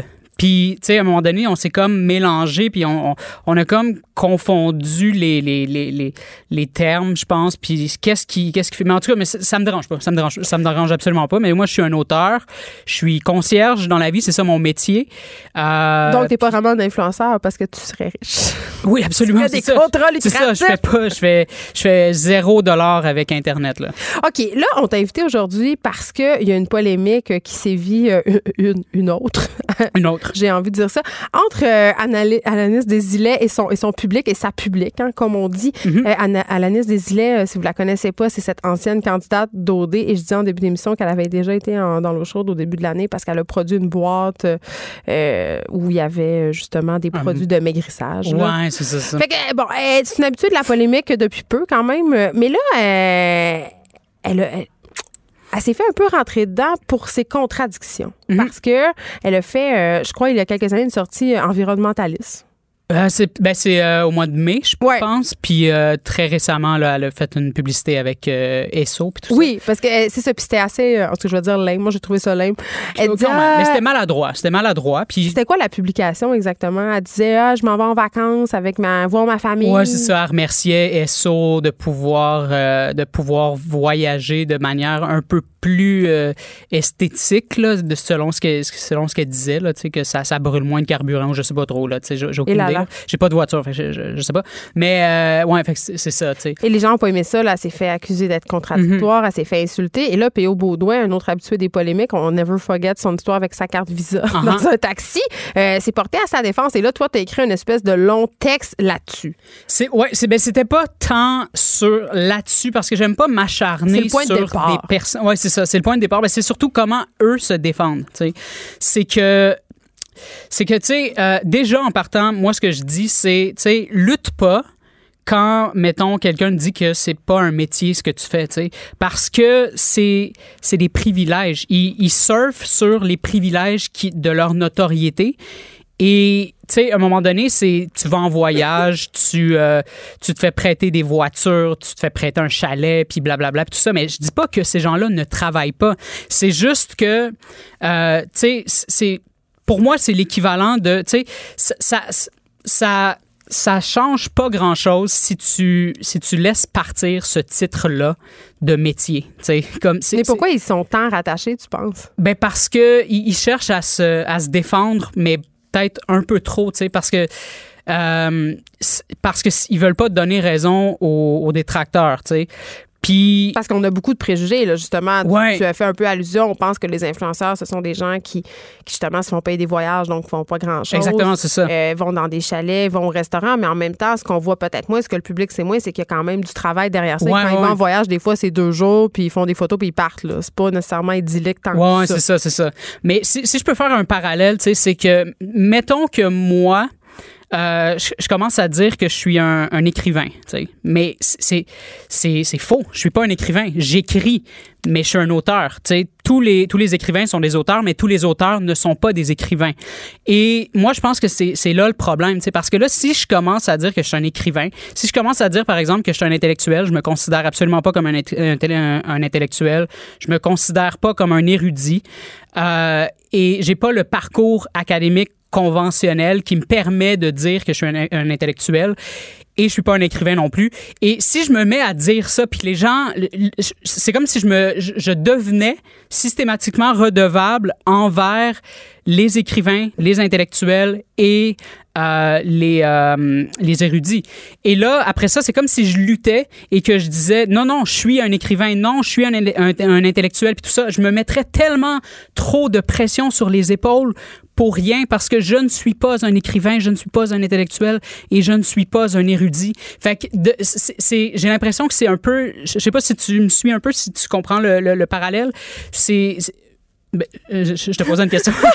ben, je te laissais, je te laissais continuer. Oui, non, mais je comprends, mais je comprends surtout que, en fait, ce que tu leur reproches, même si c'est pas vraiment un reproche, c'est se draper, si on veut, derrière cette posture-là, de dire on fait un métier, on travaille très fort.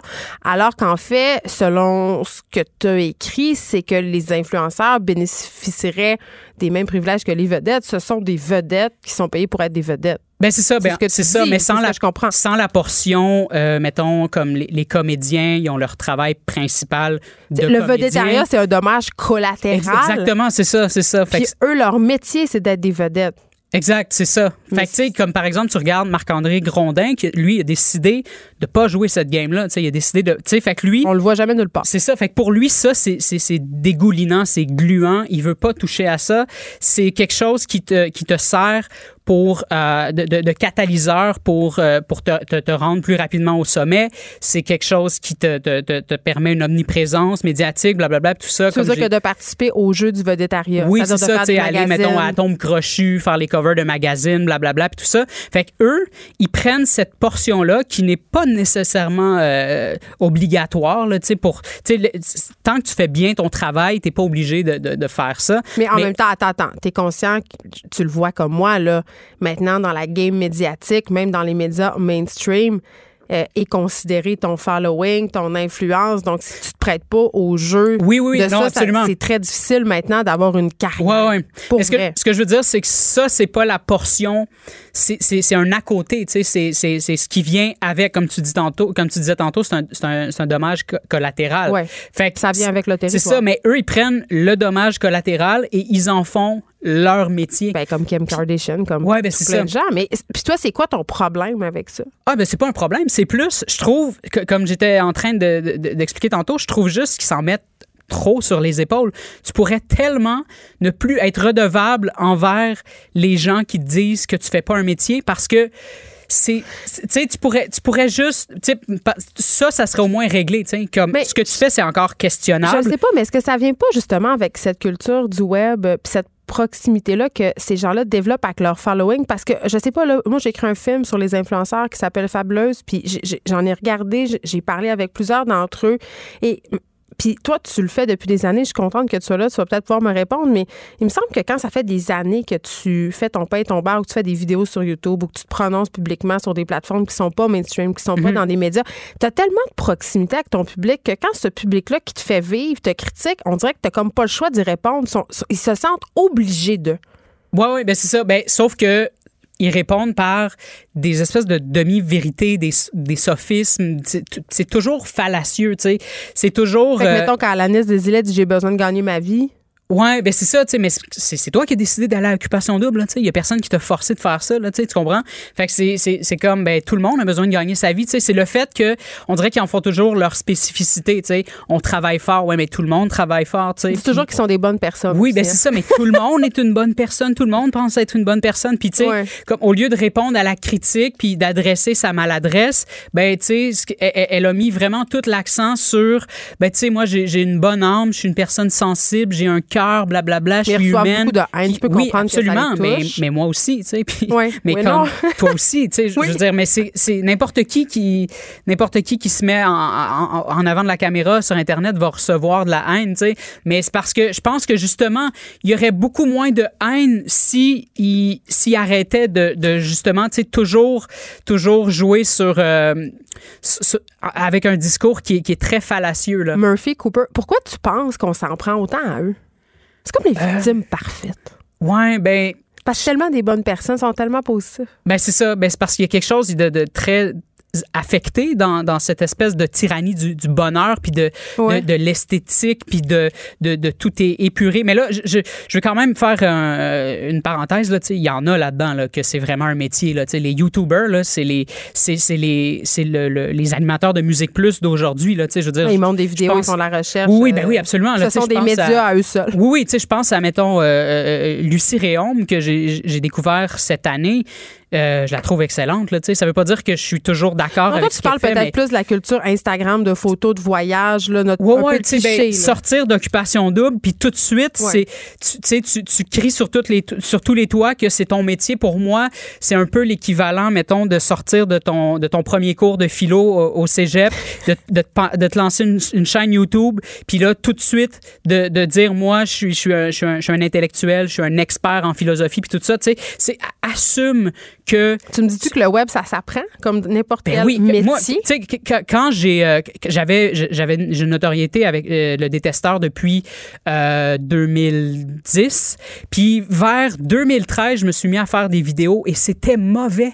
Mais tu sais, t'arrives puis t'es, es le détesteur, t'es Murphy Cooper. Puis c'est de la merde que tu oui, fais. c'est Mais c'était ça, c'est ça pour moi le web, c'est ça. C'est de c'est de se mettre en danger, c'est de se challenger, puis c'est de pas avoir peur de repartir à zéro, puis d'apprendre sur le tas, de se faire critiquer, puis de grandir de ça. Puis après ça, tu te retournes de bord, puis tu te dis comme fuck, je suis donc bien rendu à l'aise devant une caméra maintenant. Puis tous les gens qui t'ont critiqué à l'époque, ils ont tout oublié parce que Mais oui, parce que c'est instantané. C'est ça ce qu'on dirait, dans le fond, c'est un peu d'humilité. On terminerait, on terminerait ça là-dessus. Un peu d'humilité, ça leur ferait Un peu d'humilité, puis, tu sais, se, euh, se, challenger aussi, tu sais, parce se remettre en question. Se remettre en, se remettre en question, ouais. Murphy Cooper, merci. Où est-ce qu'on peut te lire maintenant? Est-ce qu'on peut te regarder? Euh, je suis à la recherche d'une, euh, d'une chronique en ce moment. Parce que oh! ça, faisait, ça faisait deux ans que. que Pierre Carl, Pierre Carl, tu nous écoutes. Ça faisait, ça faisait deux ans que, que j'avais pas. Tu sais, j'ai lâché ma chronique chez, chez Nightlife, là, deux ans, deux ans et demi, puis tout ça. Mais on s'ennuie. On s'ennuie de toi. Moi, je pense que ça serait bien que tu retrouve un espace. Ah, ça, ça, va venir. Euh, vous pouvez me suivre sur euh, euh, Instagram. Je suis une fashion icon, Murphy Cooper. C'est vrai, il y a un collier Chanel, mais je soupçonne que c'est une copie. Merci beaucoup, Murphy Cooper. Geneviève Peterson, la seule effrontée qui sait se faire aimer. Jusqu'à 15. Vous écoutez Les effrontés. Ça fait deux fois cette semaine, euh, Émilie Ouellette qui sera là avec nous euh, plus souvent qu'à l'habitude. Plus souvent qu'avant, deux fois par semaine. C'est comme ça que ça augmente. Mais je trouve que c'est. Non, mais J'étais contente de te revoir. Moi aussi, j'avais fait le même effet. J'étais comme, ah, je, sais pas, toujours plus d'Émilie Ouellette. OK, là, euh, évidemment, tes deux chroniques, ce ne sont pas les, euh, les mêmes thématiques. Euh, le lundi, tu vas nous présenter des chroniques pour changer le monde. Exact, C'est le petit côté utopique que j'aime détester chez toi. Oui. Parce que moi, je suis la plus cynique d'entre ben, nous. Je trouve c'est un bon Mais t'es là pour m'aider. C'est ça. tu mets du tu mets de la, de la joie dans, dans mon cœur. C'est ta chronique pastorale.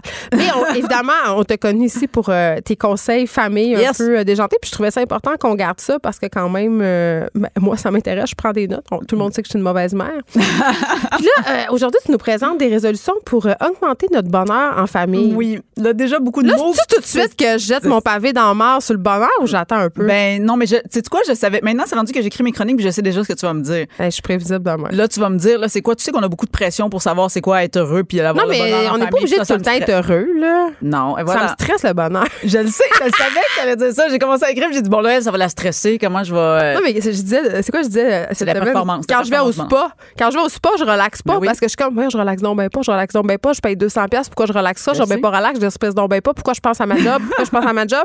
Tu sais que c'est à moi que tu disais ça. Je sais. refaisons lundi. On lundi. Ben ah C'était quoi? C'était bon. C'est pour les gens qui l'ont raté, qui étaient encore en vacances. Ah, bon, là, ça, c'est. On est mercredi, ça, t'as plus d'excuses. Tout le monde est De toute façon, je sais que tous mes auditeurs m'écoutent en balado sur repeat. Complètement. Quand ils courent, quand ils marchent, quand ils vont au gym. Quand, ils font l'amour. Quand ils font l'amour, parce qu'on parle beaucoup de sexualité, toi puis moi. de, masturbation. Absolument. Ma mère est de tailleur un peu gênée. OK, euh, donc, euh, OK, là, fait que je me ferme la gueule sur le bonheur. Le bonheur, c'est une belle affaire. Ben oui, non, mais t'aimes ça, t'es heureux. Arrête, là, t'aimes ça, être heureuse des fois. Personne ne peut le voir, mais en ce moment, je. Tu souris. Mais oui, exact. Puis c'est le fun avec les enfants. Il y a quelque chose. En tout cas, c'est. Ben, en tout cas, une chose est vraie, c'est que le bonheur, c'est contagieux. C'est une phase de cul, tes enfants, ils vont, avoir des phases de, cul. Ah oui, hein. J'avais juste envie de dire l'expression phase de cul. Je trouve ça très. Clair. Ça, puis tendrait. Ils nous imitent tellement en plus. Ben, c'est ça. Plus tu vas mal, plus son crisse. Vraiment, ça, là, OK, ça, ça c'est la ça, première. Ça, c'est la prochaine chronique. non, non, mais pour vrai, c'est si tu si en ce moment tu es quelqu'un qui n'a pas d'enfant qui va en avoir, ça, c'est le conseil à retenir. C'est que ton attitude va teinter l'attitude de tes enfants. Fait que quand, quand tes enfants pognent les nerfs rapidement puis que tu les trouves impatients, c'est ça qui se passe avec. Ça, puis achète beaucoup de cache-couche parce que ça vomit beaucoup. Aussi, ben oui, c'est ça, dans les deux cas. Fait que là, deux résolutions, Geneviève. OK, pour toi. On est euh, le. On commence avec deux, la barre est basse. la barre est basse. Non, non, je suis je suis une mère. Alors, il y a le petit pot des bonheurs. Le petit pot des bonheurs. Ça m'énerve déjà. Je le sais. Euh, mais moi, j'aime ça le dire en chantant comme ça. Fait que c'est, ça m'énerve encore Je t'explique c'est quoi. Ça, ça, le dit, c'est un petit pot. Fait que tu vas prendre un. C'est écologique, ça, un pot? oui, oui, tu te prends pas en plastique, Colin.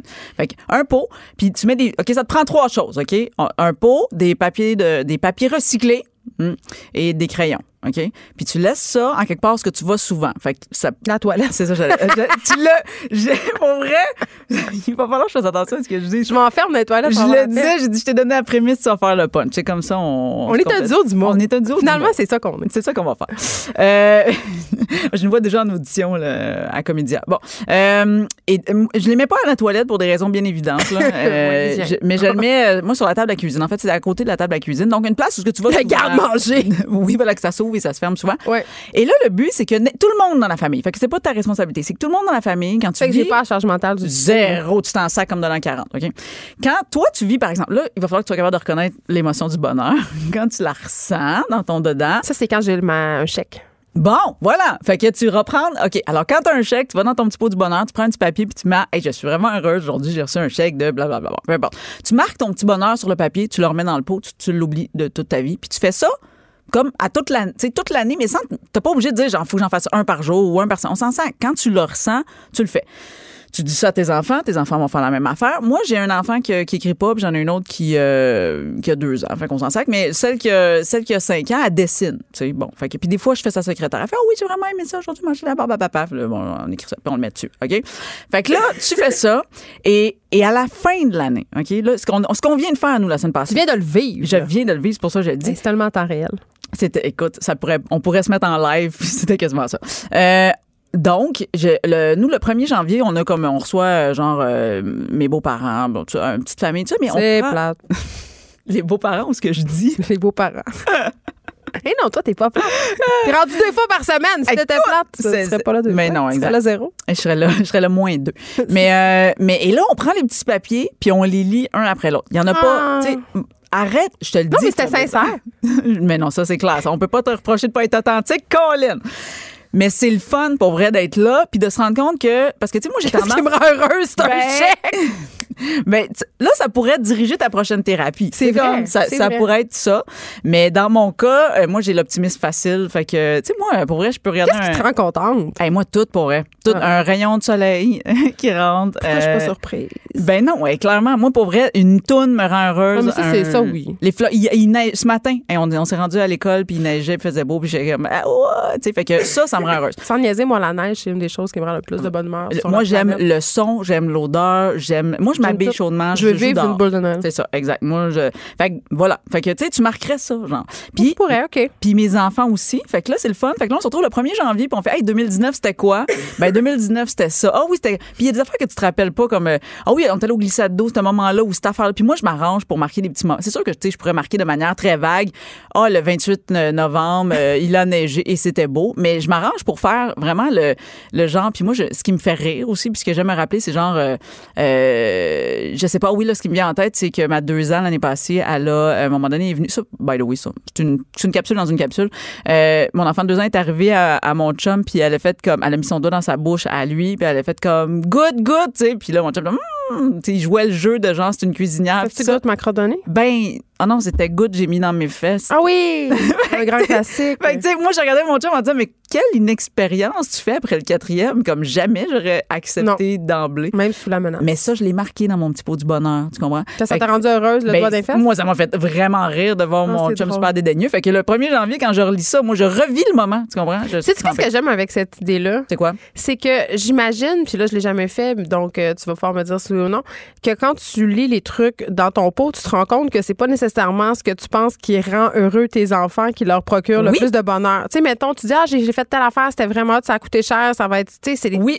Ça a l'air cliché à dire, mais tu te rends compte peut-être que c'est une fois que tu es à l'épicerie avec eux autres. Eh, vraiment, c'est vraiment ça. C'est quand, écoute, ma vie, elle avait fait comment, oui, tu trouves. Euh, un moment donné, j'avais fait un road trip euh, cet été avec mes enfants, puis on est allé manger une patate frite dans un stand de Trois-Rivières. Mais ça, c'est hot, là. Mais c'était, tu sais, moi, je veux dire, zéro, tu sais, je veux dire, on avait faim. Écologique. Mais, mais qu'est-ce qui est pas écologique? Faire un road trip. Ouais, non, non, mais excuse-moi. moi, je, elle veut pas. Greta veut pas jamais que tu fasses un road trip. Je sais pas en avion, pourquoi? T'étais-tu en auto électrique? Non, j'étais pas en auto électrique. Mais j'avais combiné plein d'affaires à faire en même temps. T'as acheté un crédit carbone? Oh, Colin, là, tu me rends. C'est ça. Ah, c'est ça, hein? Toi, c'est, c'est ça que tu fais. Tu culpabilises les autres. Non, moi, je, je suis cohérente. On n'a pas été capable de fait deux secondes. Fait ça, c'était la première résolution. Mais j'aime ça quand Mais on peut, je pense que c'est une bonne prise de conscience, puis c'est un beau petit moment de doux. Oui, mais ça, tu vois, puis. On en a besoin. Ce n'est pas une, je répète, ce n'est pas une charge mentale. Il faut juste que tu l'installes une fois, puis après tu ça, tu laisses là. Ah, c'est une bonne idée, je vais le faire. Même si vous en avez juste trois dans Je vais le faire. Ben, fais-le, puis moi, je vais être encore ici. Je pourrais le faire avec les auditeurs. On pourrait faire une genre du bonheur virtuel. Pour yeah! ce qui vous rend content. Voilà. Une chronique de Denise Bombardier, par exemple. Continuons, deuxième truc. Deuxième truc, ça, ça va avoir un effet collatéral sur la famille, puis on va parler d'argent. OK, là, je sais, c'est weird. Là, j'ai le pot du bonheur, mais j'ai aussi le pot d'argent. OK? Ça, j'aime ça, ça me rend heureuse, ce pot-là. Moi, euh, moi, ce pot-là, il me rend très, très, très heureuse. OK? Euh, pour vrai, ce pot-là, c'est le pot que. Parce que moi, c'est encore relié au temps des fêtes. Moi, j'ai essayé d'être endetté dans la vie. J'achète pas cadeau à mes enfants, mais tu sais, le temps des fêtes, c'est quand même des dépenses de on va à un party, on achète plein de bouffe, on, on voyage. Ah fait qu'il y a des dépenses de plus dans ce mois-là, puis j'ai essayé d'être endetté. Fait que, puis je gagne pas de l'argent beaucoup tout d'un coup en décembre. Fait que euh, le pot du bonheur, c'est pas mon idée, je l'ai piqué sur internet, mais j'en parle pareil. C'est que à chaque semaine le pot de l'argent. Le pot de l'argent. Excuse-moi, une chance t'écoutes. Une chance, ça paraît pas mais t'écoutes. Euh, le pot d'argent. parce que je magasine en ligne pendant que tu me parles que j'écoute pas. je le sais, je c'était multitask. Le pot d'argent, c'est qu'à chaque semaine, tu mets le montant d'argent qui correspond au nombre de semaines qu'on est rendu. Là, je vais te le dire en français. OK? Oui, c'est ça. Première semaine, tu mets une pièce. Deuxième semaine, tu mets deux pièces. Troisième semaine, là, je comprends. T'as compris. Bon, fait, fait qu'à un moment tu mets 52 pièces. Ben, un moment tu mets 52 pièces. Là, moi, je vais être honnête. Si, si tu réussis à tout mettre, tu te retrouves avec 1378 pièces à la fin de l'année. C'est quand même hot. C'est quand même hot. Je suis honnête, j'ai jamais réussi à le faire jusqu'au bout. Mais j'ai réussi à le faire genre jusqu'à l'automne assez loin dans l'automne pour que maintenant je suis debt free J'ai jamais moi mon temps des fêtes arrive. Hey, c'est tellement une bonne idée C'est vraiment la bonne idée. Si t'es hot puis que t'as full cash, commence-le à l'envers. Il y en a qui, tu sais, commence-le comme en faisant 52, 51, puis tu descends comme ça. Mais ton chum le fait-tu aussi? Non, là, on n'est pas si. Parce que si vous le multiplieriez par deux, là, eh ça fait un beau petit voyage. On a, le, on a le budget pour faire juste un. Mais quand même, pour vrai, moi, ça fait des années que je fais ça. Là, le budget de mettre une pièce. C'est juste rendu à la fin que c'est plus tough. Oui, mais on n'a pas le budget à deux pour qu'on fasse les deux, ça. C'est ça que je veux dire. Rendu, quand t'es rendu à 40 pièces, 41 pièces, tu sais, je veux dire, ça paraît dans un budget si tu l'as pas fait. Mais moi, la chance que j'ai, c'est comme étant pigiste, à un moment donné, des fois, je reçois un gros montant, puis je peux faire comme, ah, d'une shot, je mets trois semaines, mettons dans le pot. Fait que ça, le, oui, le pot d'argent. Fait que c'est là, là. Il faut le commencer maintenant. Là. Moi, j'ai commencé. Est-ce que tous les membres de la famille doivent bénéficier du pactole à la fin?